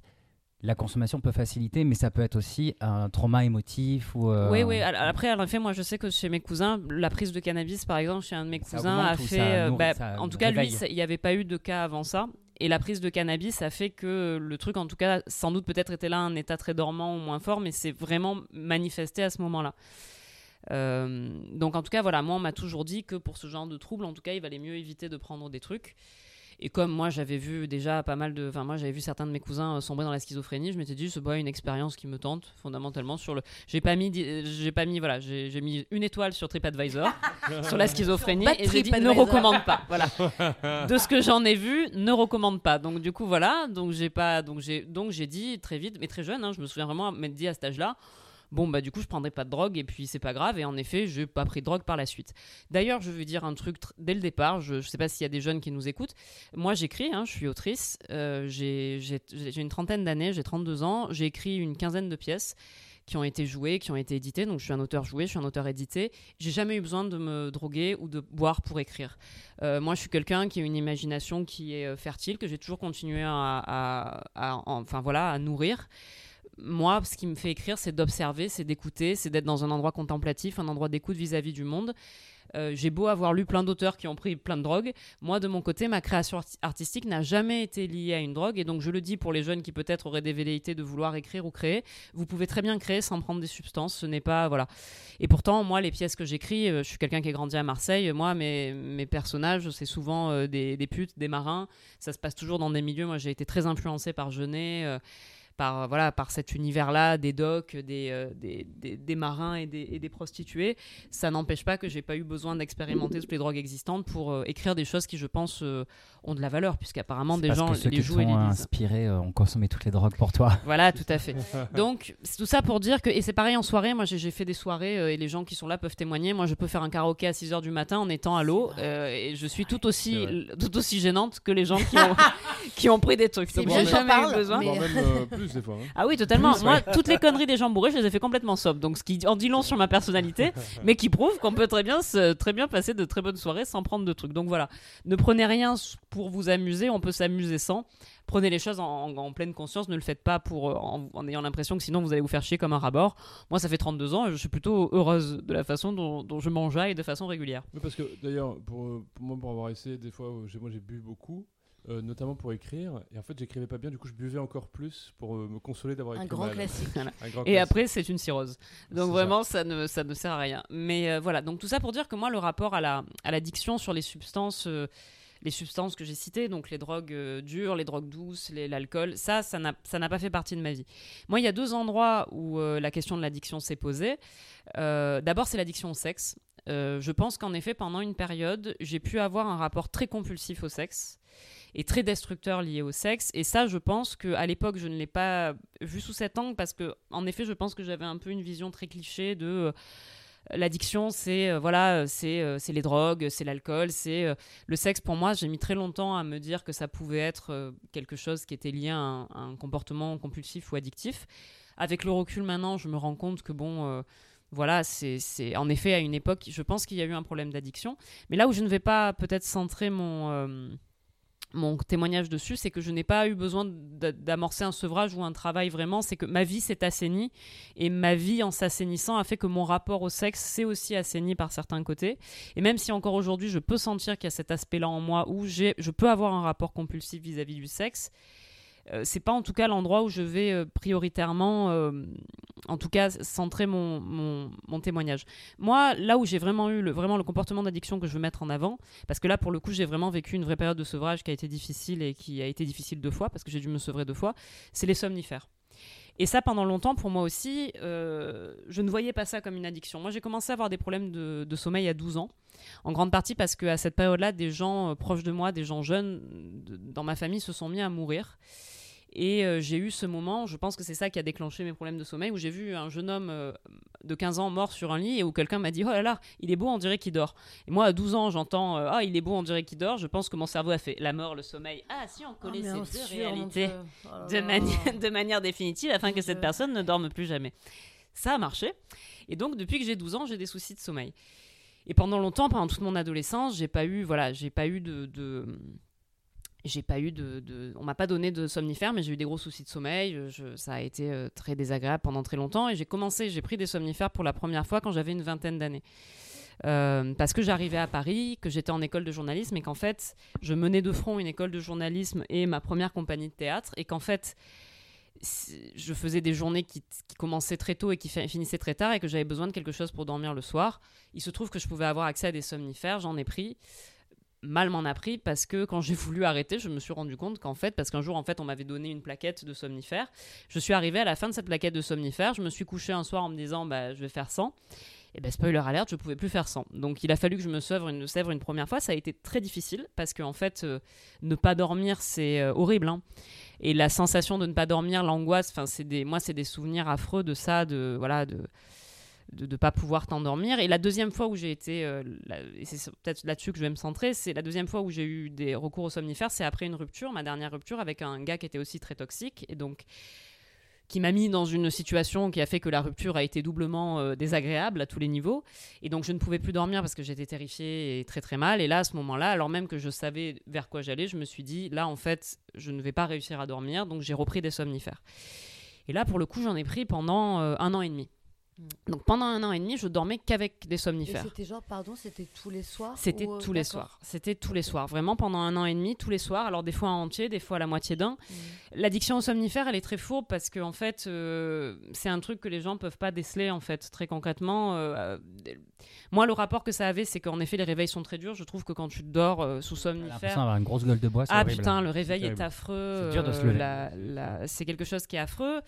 Euh, par contre, moi, ce qui faisait que, et là où pour moi il y a un endroit d'addiction, c'est que par contre, je- pour quelqu'un qui a toujours eu des problèmes de sommeil, la sensation de s'endormir sous somnifère, c'est un, moi, pour moi, c'est un truc. Rien que d'en parler, j'ai un endroit, c'est comme du sexe pour moi. C'est agréable, hein, c'est horrible. ouais. moi, je sais pas ce que c'est, euh, même encore aujourd'hui où j'ai un peu. Je ne sais pas ce que c'est de poser la tête sur l'oreiller et de s'endormir instantanément. Je, je ne connais pas ça. Je ne le connais plus depuis 20 ans quasiment. Quand tu t'endors sous somnifère, c'est comme si quelqu'un venait avec un gros bout de bambou, te mettait un coup sur la tronche et qu'en fait tu t'endormais. Et en fait, cette sensation de de d'un coup de vraiment d'être fauché en plein vol et de et de dormir d'un sommeil sans rêve en plus parce que moi pour le coup ça me ça m'assomme mais c'est comme en fait je, je, je meurs brièvement quand je suis sous somnifère Ah, on en revient à je ça. dors pas. Mais c'est vrai, c'est un coma, quoi. C'est-à-dire que vraiment, je, m'éclate, je suis éclatée. Et puis, d'un D'où coup, le réveil difficile. oui, 8 heures après, j'émerge un peu dans un état second. Mais il y a un vrai plaisir quand tu as des problèmes de sommeil. Le fait de dormir d'une traite, c'est extraordinaire. Moi, Ouais. c'est une sensation. Moi, le jour où quelqu'un arrive à inventer un truc qui est pas addictif et qui te fait faire ça, Mais juste, Mais je- du je coup, le eh ben, prends. Est-ce que tu n'es pas accro au café? Enfin, vraiment, tu vois, du coup, pour te sortir pas de- du tout. Non, parce que je, parce que je suis une enfant et que j'aime pas le goût du café. Donc, j'avais rien. Non, je me réveillais coup? bah, péniblement. Tu te Non, je me réveillais, Mais même. Marine, J'étais, euh, euh, je t'as- faisais les choses, mais, Non, j'ai jamais. Parce que euh, même avec le jamais café. Même avec le Euh, café, c'est trop dur. C'est euh, Ça s'achète sans ordonnance Non, mais en fait, moi, je, je peux, j'ai la chance. En fait, c'est toujours pareil. T'as un que- dealer. Non, j'ai pas un dealer, mais j'ai des gens autour de moi. J'ai des gens autour de moi qui sont dans le milieu médical en fait, donc je peux avoir accès Non, à, c'est du, obligatoirement euh, les à du. ordonnances. Moi, c'est le zolpidem que je prenais, et euh, donc je pouvais y avoir accès. sans ordonnance aussi. Mais c'est euh, non, mais qui Non, marche bien. euh, euh, c'est de la de la de la Il y a merde. L'homéopathie, enfin, de Il y a la mélatonine. mais Mélatonine. Non, mais la- oui, mais la mélatonine, il y a pas- sans ordonnance. ça n'a rien à voir, c'est- non, c'est non. pas- C'est pas ça dont je parle. Il y a un autre truc euh, que je me souviens euh, avoir acheté sans ordonnance. Enfin, il me semble pas. Ah, c'est Écoute, bizarre, moi, moi, je, en tout cas, ceux que je prenais étaient sous ordonnance, c'est pour cause Ouais. parce que vraiment, ça te Oui, met quand bah même une bonne après. claquasse sur le coin de la gueule. Donc voilà, donc moi, j'ai fini par euh, voilà, et j'ai fini par décrocher. Ça a été très long. Aujourd'hui, j'ai toujours pas un sommeil qui est idéal. Et pour dormir, je prends de la mélatonine, je prends des gouttes de CBD. C'est euh, vraiment, c'est, euh, je suis un apothicaire. hein, tu vois ma table de chevet, c'est vraiment. Mais au moins, toutes ces substances-là, ces substances-là ne sont pas, euh, voilà, ne sont pas forcément, ne sont pas, en tout cas, ne sont pas problématiques. Oui, mais c'est pas. Mais, euh, mais voilà, mais donc du coup, moi j'ai connu cette addiction-là au, au somnifère et, et et c'est vrai qu'il faut rappeler que. Alors c'est pas pour faire une. une je, je veux pas tirer sur les médicaments. euh, moi je suis pas quelqu'un qui va dire. Je suis pas, euh, je suis pas là à partir à l'assaut de Big Pharma. Mais il faut faire attention parce que le, le- les somnifères c'est quelque chose. Il faut faire attention de, de toujours pareil sur l'idée du contrôle. On ne se voit pas devenir accro aux somnifères comme on ne se voit pas devenir accro aux autres drogues. En fait, il y a un vrai truc où il faut rester vigilant. C'est pas parce qu'un médecin vous le prescrit et c'est pas parce qu'on vous en donne sous contrôle médical qu'il ne faut pas soi-même garder une propre vigilance vis-à-vis de sa Mhm. consommation. Voilà, moi c'est le, le truc que je dirais vis-à-vis de ça. Euh, ce que je vais vous conseiller par rapport, euh, voilà, d'ailleurs ma, ma recommandation culturelle porte sur des médicaments puisque je vais vous conseiller une série qui s'appelle Dopsic, qui est sortie en 2021 sur Disney+. Dopsic, c'est le mot américain pour manque. On dit que voilà, Dopsic, c'est être en manque. Euh, voilà, en anglais. Et euh, donc, c'est une série qui a été faite par David Levinson, qui nous a donné des très beaux films comme Rain Man ou Good Morning Vietnam. C'est une série avec euh, Michael Keaton dans le rôle principal, notre Batman et Julien Lepers favori. Et cette série, en fait, elle se, elle se, elle se, en fait, elle, euh, elle met en lumière la crise des opioïdes aux États-Unis, qui est une crise qui maintenant a une trentaine d'années à peu près. Euh, en fait, ce qui s'est passé, c'est qu'il y a eu une, il y a eu une famille, la famille Sackler, qui notamment avec en tête Richard Sackler, qui était une famille qui avait une grosse, euh, une grosse boîte pharmaceutique qui s'appelle, alors je, ne sais jamais euh, prononcer euh, le nom, Piosu. P-U-R-S-U-E, voilà, qui donc était une, la famille Sackler qui était à la tête de cette grosse en- entreprise euh, pharmaceutique, qui à un moment a décidé, avant, avant ça, les opioïdes aux États-Unis étaient utilisés uniquement pour le traitement du cancer ou pour les, euh, pour les chirurgies lourdes en fait. Donc c'était des trucs qui étaient très contrôlés. Les Sackler ont dit en fait on va faire, des, on va faire un, un médicament antidouleur qui va servir à, traiter les douleurs euh, chroniques ou alors les douleurs passagères et qui va être un peu une espèce de, de- de médicament magique. Et Richard Sackler avait vraiment cette idée de dire on va faire un médicament qui on va éradiquer la douleur. C'était lui sa croisade, Ouais. c'était ça. On va éradiquer Mm. la douleur. Donc après avoir euh, milité très fort pour que son médicament soit accepté et mis sur le, sur le marché, euh, donc il met sur le marché un médicament qui s'appelle l'oxytocine, l'oxy, ah, pardon, l'oxycotine, je vais y arriver, excusez-moi, donc l'oxycotine, qui va très vite prendre le nom d'oxy, et aujourd'hui quand on en parle, les gens disent Ouais. souvent l'oxy, donc qui est un opioïde et qui va être prescrit de façon massive aux États-Unis pour des douleurs modérées ou chroniques. Et 30 ans plus tard, vous avez toute une population qui est accro aux opioïdes. Parce qu'en fait, alors que Sackler avait promis qu'il n'y aurait pas euh, de problème d'accoutumance, en fait, il s'est révélé que très vite, les gens deviennent accros. Et que très vite, en fait, euh, le sevrage est quasi impossible parce que c'est tellement puissant qu'en fait, on peut être accro au bout de la deuxième ou même de la première prise. Donc en fait, ce scandale des opioïdes, il a mis longtemps à être mis en avant aux États-Unis. Ce, ce qui l'a vraiment fait sortir euh, au grand public, c'est un article dans le New Yorker en 2017. Donc c'est vraiment, c'est récent, parce que le truc a ravagé les États-Unis. D'ailleurs, il faut bien comprendre que ça a été un truc qu'encore aujourd'hui les, les, euh, les autorités ne savent pas. Enfin, c'est- un problème qui pour l'instant n'a pas de solution hein, aux États-Unis encore aujourd'hui. ouais. Personne ne sait parce qu'en fait, là, on s'est retrouvé avec tellement de gens addicts à la même substance d'un coup, en fait, que ça a été catastrophique. Et Dopsic, ça décide de mettre en avant une région à partir des États-Unis qui a fiction, été. euh, c'est une fiction, oui, c'est une fiction, Dopsic. C'est une série de 8, de huit épisodes avec euh, environ 50 minutes par épisode. Et en fait, ça choisit de se, de se focaliser sur une, euh, un, endroit des États-Unis qu'on appelle The Rust Belt, qui est en fait euh, le, un endroit vers les Appalaches qui est en fait un endroit aux États-Unis où il y a beaucoup de mineurs, beaucoup de gens qui travaillent de leur corps et donc beaucoup de gens qui avaient des problèmes en effet d'accidents de travail, de douleurs chroniques. Et là notamment, ça va se, se concentrer sur un petit village des Appalaches où il y a beaucoup de mineurs.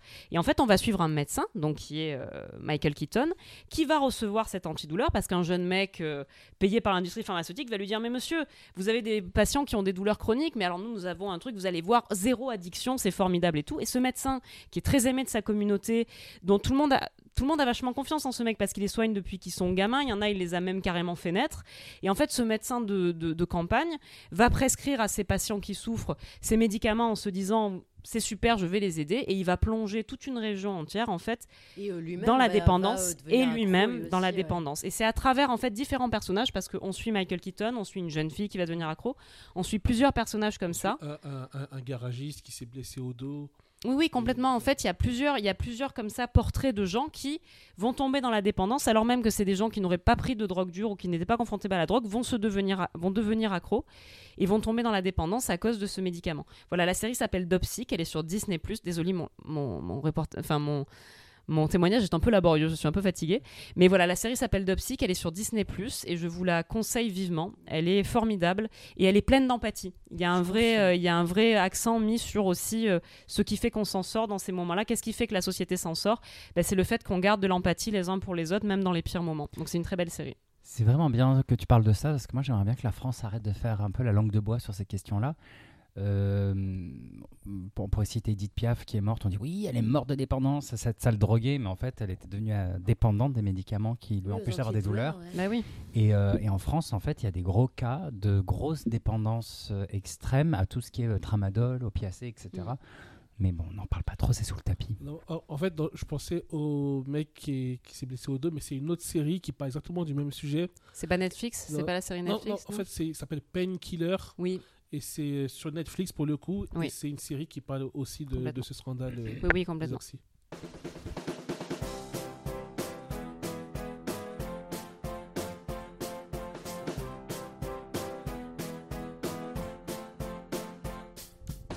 Et toi, Larry, qu'est-ce que t'en penses? Euh, alors, ben, un, petit peu comme Laura, lorsque on a évoqué ce sujet, voilà, je sais pas trop quoi j'ai parlé parce que en réalité, j'ai pas vraiment d'addiction Oh. Euh, Tu, tu clopes, Larry. J'aurais pu. euh, je ne clope plus. Ok, excusez-moi. Non, non, mais, non, mais je clope. euh, Attends, attends, non, attends, mais c'est un peu comme ce que disait Mathieu tout à l'heure. Euh, moi, c'est vrai que pendant un temps, mais tard, en fait, j'ai- pendant longtemps, j'ai consommé beaucoup de, de bœufs. Je voulais en- y arriver par la suite, euh, mais pendant longtemps, j'ai consommé beaucoup, beaucoup de cannabis, beaucoup de bœufs. Et là, j'avais une réelle addiction. J'en consommais tous les jours, euh, près de au moins 5 pets par jour. euh, je- et lorsque je n'avais pas, c'était compliqué pour moi, ça m'agaçait. J'étais prêt à aller faire la queue. En plus, je vivais à Saint-Ouen, euh, qui était vraiment le paradis de la bœuf de Ah, je qualité. connais, je Et, euh, ouais, j'étais prêt Ça sera à. peut-être une euh, reco pour la fin de son témoignage d'ailleurs. hein. Une reco d'Ilos Si peut-être vous passez par Saint-Ouen. Ouais, j'étais prêt à attendre sous la pluie durant une heure et demie. C'est ça, euh, les problèmes d'addiction. C'était ouais, donc là j'ai vraiment une réelle réelle addiction euh, au cannabis, à la bœuf. Et en fait un jour, euh, je fumais et je me suis dit, euh, Putain, mais en fait ça, ça me saoule de, de de payer des vacances à un dealer. Vas-y à la fin de ce pochon j'arrête. J'ai fini le pochon et ça probablement ça faisait euh, 8-9 ans que je fumais tous les jours, tous les jours, tous les jours, 5 pets par jour. Et je me suis dit un jour, je finis le pochon, j'arrête, j'ai fini le pochon et j'ai totalement arrêté. T'as eu de problème de manque, rien? Ça. Rien du tout. C'est fou ça. Rien du tout.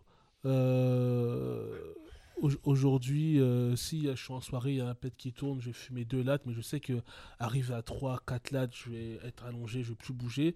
Je vais euh, deux, on va dire, je fume deux lattes au jour de l'an et deux lattes en, euh, au mois, d'août. Et vraiment, maintenant, ma consommation se limite à ça. Sur le même pétard? C'est-à-dire qu'il tourne beaucoup. Quoi. qui tourne euh, sur un très très vaste cercle de personnes. Et, euh, Larry a beaucoup d'amis. Larry est, un, Larry est un citoyen du monde. Donc, euh, Ou alors, ou alors des gens très très lents, peut-être. Oui, voilà.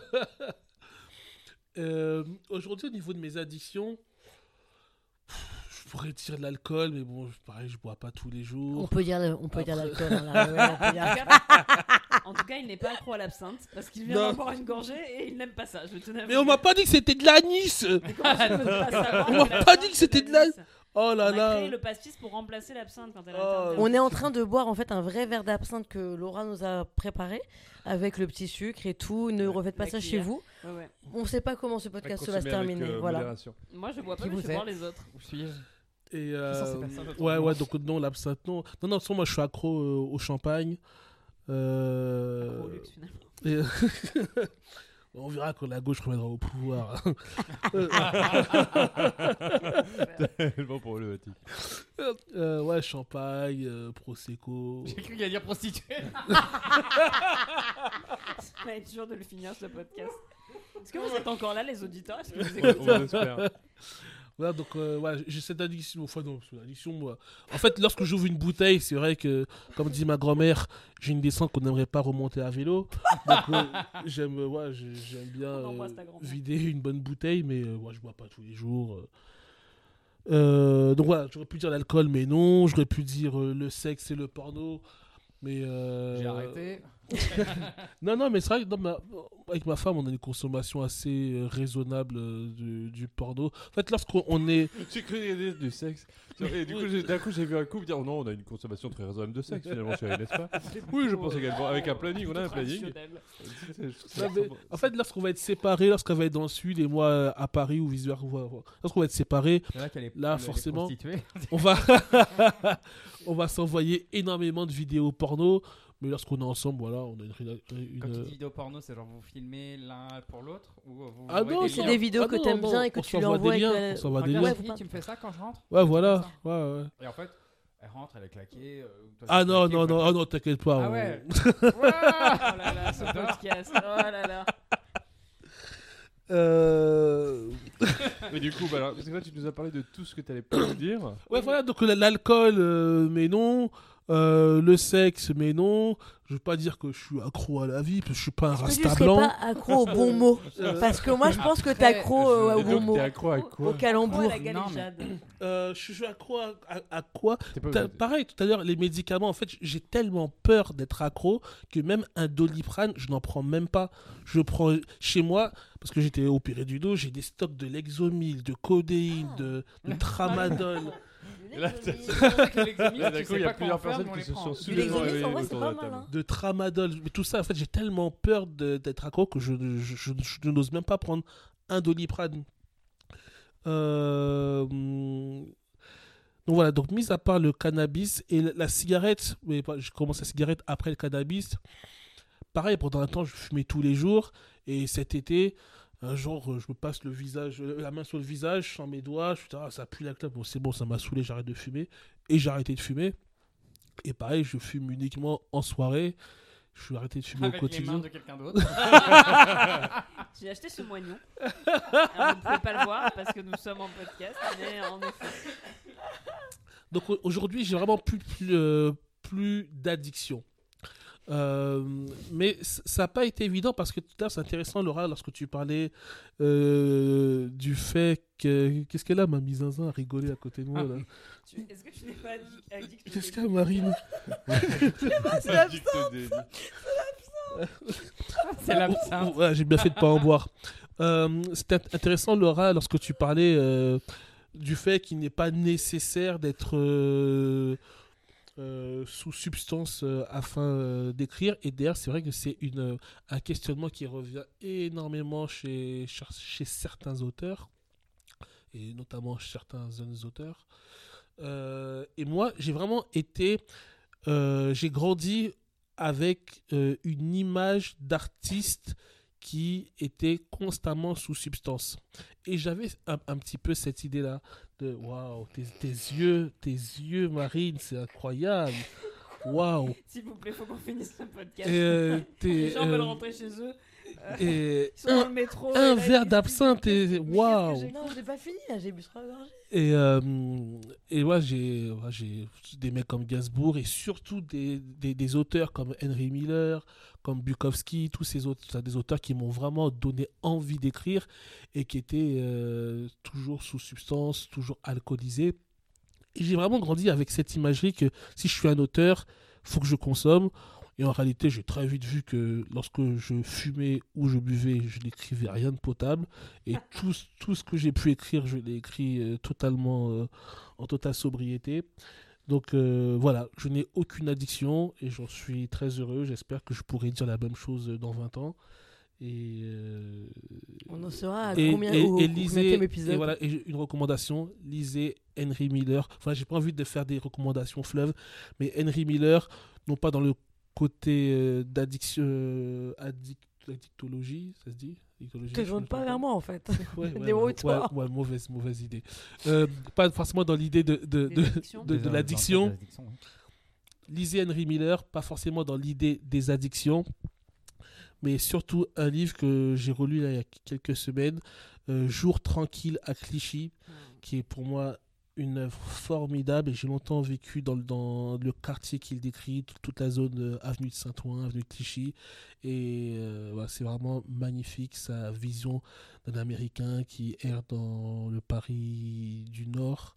Et voilà, je vous invite grandement à dévorer cette œuvre.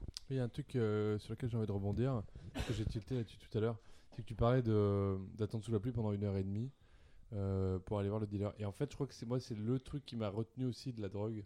C'est que j'ai fumé des fois un peu euh, en soirée ou quoi, machin.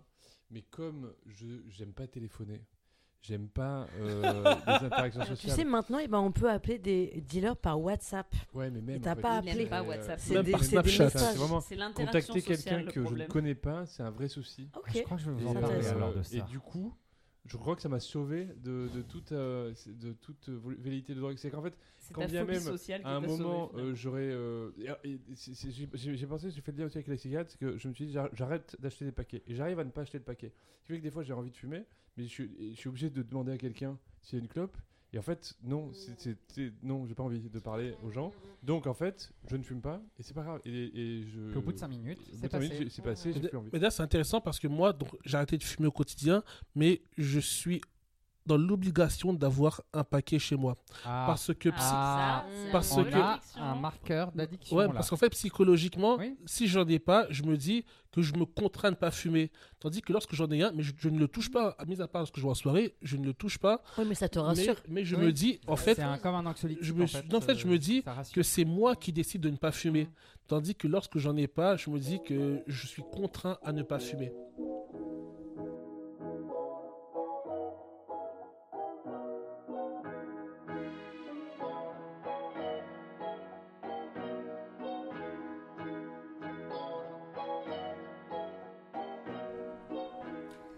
J'ai tellement de choses à raconter, mais j'ai peu de temps.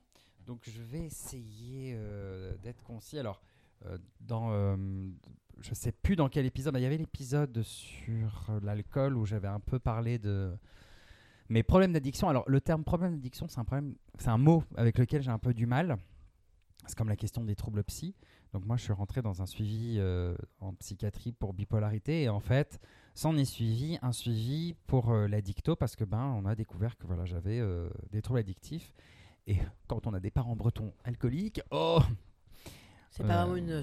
surprise. c'est pas une surprise. En fait, il faut savoir que l'addiction, c'est alors on va souvent dire non, c'est pas génétique, c'est pas héréditaire, etc. Ça l'est parce qu'en fait, euh, la construction du, en fait, c'est- c'est un mécanisme du cerveau. La- le, le cerveau, il est construit à peu près de la même façon que euh, le cerveau de nos parents euh, est construit aussi. Et euh, les humeurs, les traumas, tout ce qui est de la question de ce qu'on appelle les traumas transgénérationnels, tout ça, c'est une, une réalité sur la question des addictions. Et en gros, les mécanismes se répètent, même si c'est insidieux. Hmm. Donc, il faut quand même rester hyper vigilant si on a des antécédents d'addiction, alcoolisme, hein, euh, alcoolisme, addiction aux somnifères, addiction aux anxiolytiques. Mm. Voilà, être vigilant là-dessus. Parce que moi, pendant longtemps, je faisais un petit peu un déni et en fait, ben, euh, à 13 ans, j'ai commencé à boire beaucoup d'alcool et à me mettre dans des états très, très, très, très avancés d'alcoolisme. euh, bah, voilà. Donc, c'était quand même des signes avant-coureurs, mais je les avais pas trop écoutés, ces signes avant-coureurs. Euh, ce qui a fait que j'ai écouté euh, mon mal-être entre guillemets à un moment donné, c'est que je suis gay. Ah, ah, ah. et euh, gay dans une société patriarcale, bon bah on a différents endroits de d'inconfort. hein. On a eu les années SIDA dans les années 80. Aujourd'hui, on a le chemsex. Donc je vais vous parler, je vais vous parler du chemsex. Et en gros, ce que je voulais faire, donc c'est pas une recommandation culturelle parce que euh, j'ai pas envie de faire sa pub et que je n'ai pas aimé le livre. Et en même temps, bah, si vous avez envie de le lire, vous irez le lire. Euh, c'est Zarka, un non-auteur, une journalope qui a écrit des livres, euh, qui a écrit un livre qui s'appelle Chemsex. Alors Zarka, il avait aussi écrit un livre, Paris Underground. En gros, sa particularité à ce gars-là, c'est de s'infiltrer euh, dans des cultures un petit peu alternatives ou underground. Et Paris Underground, il avait été voir les fumeurs de crack, les putes, etc. Sur le chemsex, en fait, euh, il s'est infiltré dans le milieu gay, dans le milieu de l'escorting gay, et euh, il a flirté avec le chemsex. Et euh, je pense que ça peut être pas mal de lire le bouquin pour savoir. euh, il a joint l'utile et de l'agréable. Bah, Bah, en même temps, s'il est journaliste de base, il a dû se faire plus d'argent du coup qu'en faisant son métier de base. Quoi. ça, oui. Oui, de-. Et puis c'est du sensationnalisme. En fait, moi j'ai lu le livre. C'est pas difficile. Alors non, non, il a pas, il a pas tapiné. Ok. Mais il se retrouvait dans des milieux, euh, il est devenu pote avec euh, un, escorte un peu star dans le milieu gay, etc. Mais il s'est retrouvé euh, à partouzer. alors, c'était des partouzes gays avec des, des meufs trans, enfin, des trucs très. en fait, moi, ça me pose problème qu'un mec hétéro se fasse de l'argent sur un mal-être sociétal gay. Bien sûr. De base, je pars là-dessus. Ah, mais parce qu'il est pas gay? Non, il n'est pas gay du tout. Zarka. Oui. Et, et j'aimerais tellement le croiser pour lui, lui dire tout ça, ce mec. Parce qu'en fait, je- quand ce livre est sorti, j'étais. euh, bah, bah, en fait, il est sorti euh, il y a combien de temps? Avant le confinement, ou peu de temps après le confinement, je ne me rappelle plus. Je l'ai pas terminé le livre, tellement euh, ça me saoulait, parce qu'on est vraiment dans, dans- dans du sens- dans du sensationnalisme. Mais en même temps, là où ça a le mérite d'exister, c'est qu'il fait partie des gens qui ont rendu visible la question du chemsex. Là, on en parle un peu plus depuis le drame qu'il y a eu avec Pierre Palmade. Et c'est très récemment la première fois qu'on entend le mot 3MMC euh, euh, dans les médias. Alors, pour les auditeurs et auditrices qui ne connaîtraient pas ou qui ont vaguement entendu, euh, donc le chemsex, aujourd'hui, c'est la pratique de, de- ça- Ce sont des rapports sexuels en groupe ou euh, à deux avec la consommation de drogue et des drogues plus ou moins prévues, entre guillemets, des grosses guillemets, prévues pour la consommation dans le sexe. Bon, spoil alerte, le chemsex, ça existe depuis la nuit des temps. hein, Il y a Woodstock, par exemple. Donc euh, là, il y a tout un truc qui s'est créé socialement autour de ça parce que c'est principalement des gays. Euh, c'est né euh, entre 2012-2013 euh, à Berlin et à Londres. C'est arrivé 2014 en France et on en parle là depuis 2020-2021 en France parce qu'il y a eu une très très grosse explosion de pratiques chemsex en France. Euh, moi, j'en parle euh, parce que je suis concerné, je suis chemsexeur. J'ai eu, on va dire, une traversée du désert très, très, très compliquée avec ces pratiques-là quand j'étais en relation avec une personne toxique. Hmm, étonnant Est-ce que ça serait pas le lien entre différentes addictions tout Voilà, ça, donc, tout ça euh, donc quelque part, ça a un peu réveillé le fait que, que, j'ai voilà, ces soucis d'addiction. Ça fait chier, c'est quelque chose avec lequel je bosse encore aujourd'hui. Euh, c'est très difficile de dire je m'en sors ou je m'en suis sorti. Je pense que je ne le dirai jamais parce qu'il y a quelque chose que j'ai compris en travaillant avec mon addictologue, c'est qu'en gros l'addiction, donc c'est une maladie. Donc c'est pour ça que je, je tiens vraiment à dire aux gens ne jugez pas parce que vous ne savez pas euh, le vécu des personnes Mhm. et euh, c'est un peu comme les troubles alimentaires. Ça, ça débarque là dans ta vie parce qu'il y a eu soit des traumas, soit euh, ou soit ben, euh, le fonctionnement chimique du cerveau qui, qui impète à un endroit. Et, euh, et c'est très très dur socialement de pouvoir ben, exister, vivre et s'en sortir. Et il y a un énorme travail à faire, c'est avec soi-même de se dire ok, j'ai un problème d'addiction, je vais aller voir un médecin. Donc ça déjà, c'est énorme. L'accès en santé est, est très compliqué. Donc bref, voilà. Donc je suis concerné, c'est mon vécu, donc je peux en parler. Et moi, la question du chemsex, là, depuis quelques temps, euh, quand les médias en parlent, etc., je suis tellement... euh, je me dis, chouette, on en parle, donc ça peut être enfin mieux pris euh, en charge. Mm. On va peut-être, les, les soignants vont peut-être mieux se renseigner pour mieux prendre en charge. Parce qu'il faut savoir que là, il y a eu énormément de suicides chez les gays. Et à chaque fois, le, le- le dénominateur commun qu'il y a chez tous ces gays qui se suicident, c'est le chemsex. Donc, il y a un impact dans la santé mentale de ces nouveaux. de- Parce que ce sont de nouvelles drogues qu'on appelle des produits de synthèse, des catinones. Donc, il y a quand même. Voilà. En termes de santé publique, il y a un très gros problème. L'autre gros problème aussi, c'est en termes de euh, représentation sociétale. Comme ce ne sont que des gays, qu'importe la classe sociale, qu'importe l'âge, tout ça, c'est pas très important. Mm. Donc laissez-les faire leurs overdoses, se suicider, tout ça, c'est pas très très grave. Ce, ce ne sont que les gays. Donc en fait, on reproduit un petit Oui, peu on le en même revient souci toujours à ce schéma-là. quoi. comme le souci de la, de- du sida. Euh, sauf qu'il faut savoir quelque chose, c'est que là, depuis bah, euh, Zarka, quand il a sorti son livre, en fait, euh, donc moi, je terminais de travailler à Aide, donc l'association de lutte contre le sida, je faisais des accompagnements PrEP, et dans nos files actives, on avait énormément de chemsexeurs, donc on avait aussi des études, des analyses, des chiffres sur la question du chemsex, et paf, qu'est-ce qu'on a? Bah, Tiens, la pratique du chemsex dans le milieu hétéro. Avec d'énormes red flags sur la question du consentement, parce que ben, les drogues peuvent rendre euh, animal, etc. Enfin bref, plein de problématiques.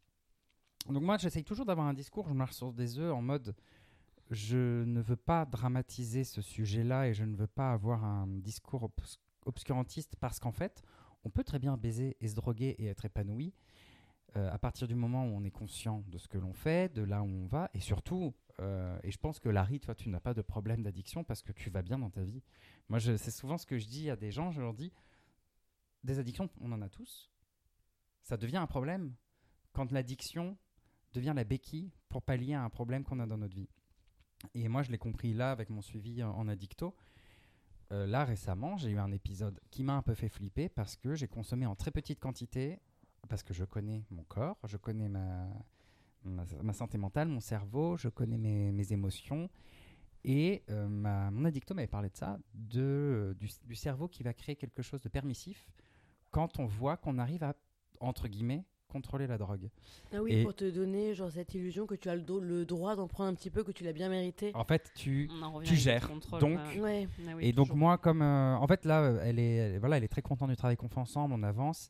Mais euh, je lui avais dit, pour reciter Mylène Farmer, Mylène Farmer dans une Mhm. chanson, elle dit danser au bord du gouffre. Et cette phrase, je trouve que ça ressemble beaucoup à mon parcours en ce moment où euh, je sais, j'ai conscience, je sais ce que je fais.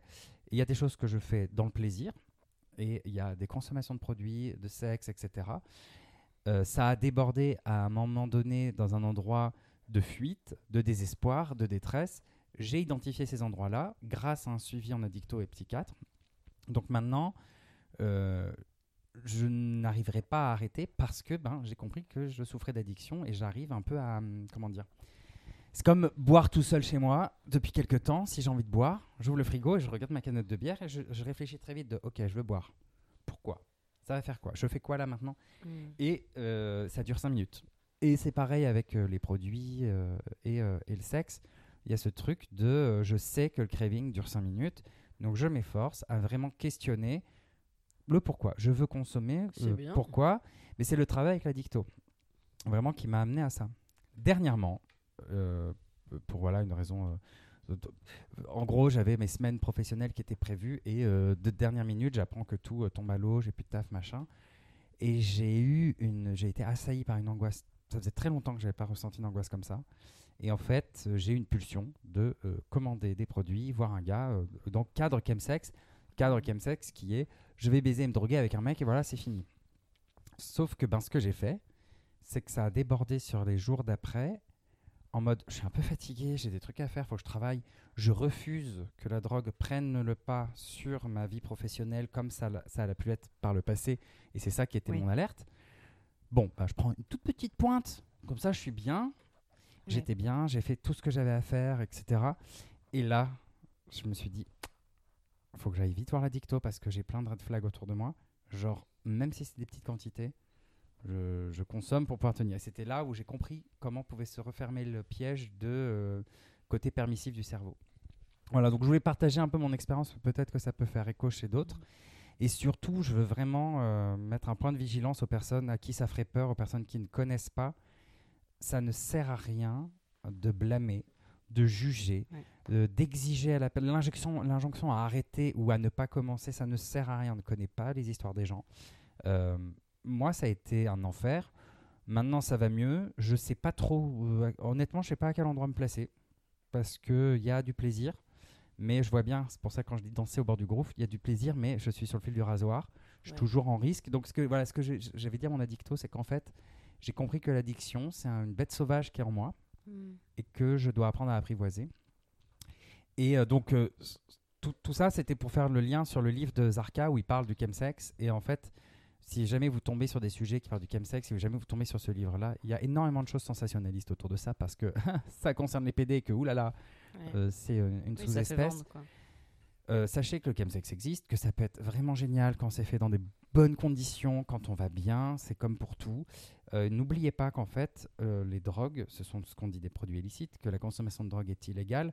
Donc ça, ça rend la chose euh, plus... euh, je ne sais pas comment dire, mais on, on fait moins des caisses avec l'alcool, alors que Ouais. les risques sont les mêmes, les risques en santé sont les mêmes. Donc vraiment, ne jugez pas, vous n'êtes pas à la place des autres. Vous avez le droit d'avoir vos, pro- vos propositions. Si vous êtes anti-drogue pour vous, pour votre santé, c'est très très bien. Oui. Mais on peut rien faire pour les autres. Donc ça, voilà, c'est vraiment le, le- le point important que je voulais... euh, euh, enfin, le, le point de vigilance que je voulais euh, citer. C'était Bande Parlante, un podcast de témoignages sur un sujet d'actualité. Petit récap des objets culturels dont on vous a parlé dans cet épisode. Pour ma part, je vous ai parlé du spectacle de Douli, une humoriste merveilleuse, qui joue les 23 février et 19 avril au Trianon, son spectacle qui s'appelle Hier, j'arrête. Vous pouvez également la, euh, retrouver sur France Inter, dans ses chroniques, et dans tout un tas de vidéos sur internet. Douli, D-O-U-2-L-Y.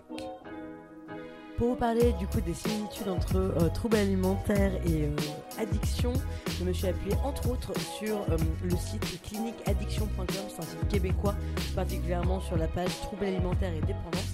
Et je vous ai recommandé également le podcast de Rose, euh, Contradiction, dans lequel voilà, elle aborde les dépendances. Bah, c'est Laura Léonie et donc moi je vous ai parlé d'une série sur Disney qui s'appelle Dopsic. Voilà, n'hésitez pas à aller la voir. Larry Benzaken, alors moi je vous ai parlé notamment du livre Jour tranquille à Clichy, écrit par Henry Miller. Alors moi, je vous ai euh, cité rapidement un livre qui s'appelle Chemsex de Zarka, qui n'est pas un bon livre, mais qui peut être intéressant à lire si on veut comprendre tous les côtés un petit peu mauvais et glauques du chemsex. Mais d'un point de vue euh, non jugeant, je vous conseille de vous orienter vers l'association Aide qui ont créé différentes antennes de santé sexuelle qui s'appellent le Spot. Il en existe à Paris, Montpellier Nice, je pense que j'oublie des villes, mais c'est pas partout. En revanche, vous pouvez trouver leur site internet, donc c'est le spot tout simplement. Ils ont aussi euh, un compte Instagram, donc n'hésitez pas. Et surtout, si ce sont des sujets qui vous intéressent, allez régulièrement euh, vous renseigner sur le site de Santé publique France. Merci d'avoir écouté cet épisode jusqu'ici. Si ça n'est pas déjà fait, abonnez-vous, mettez-nous des étoiles. Bandeparlante at gmail.com pour nous envoyer des commentaires et des sujets. On se retrouve la semaine prochaine pour un nouvel épisode de Bande Parlante.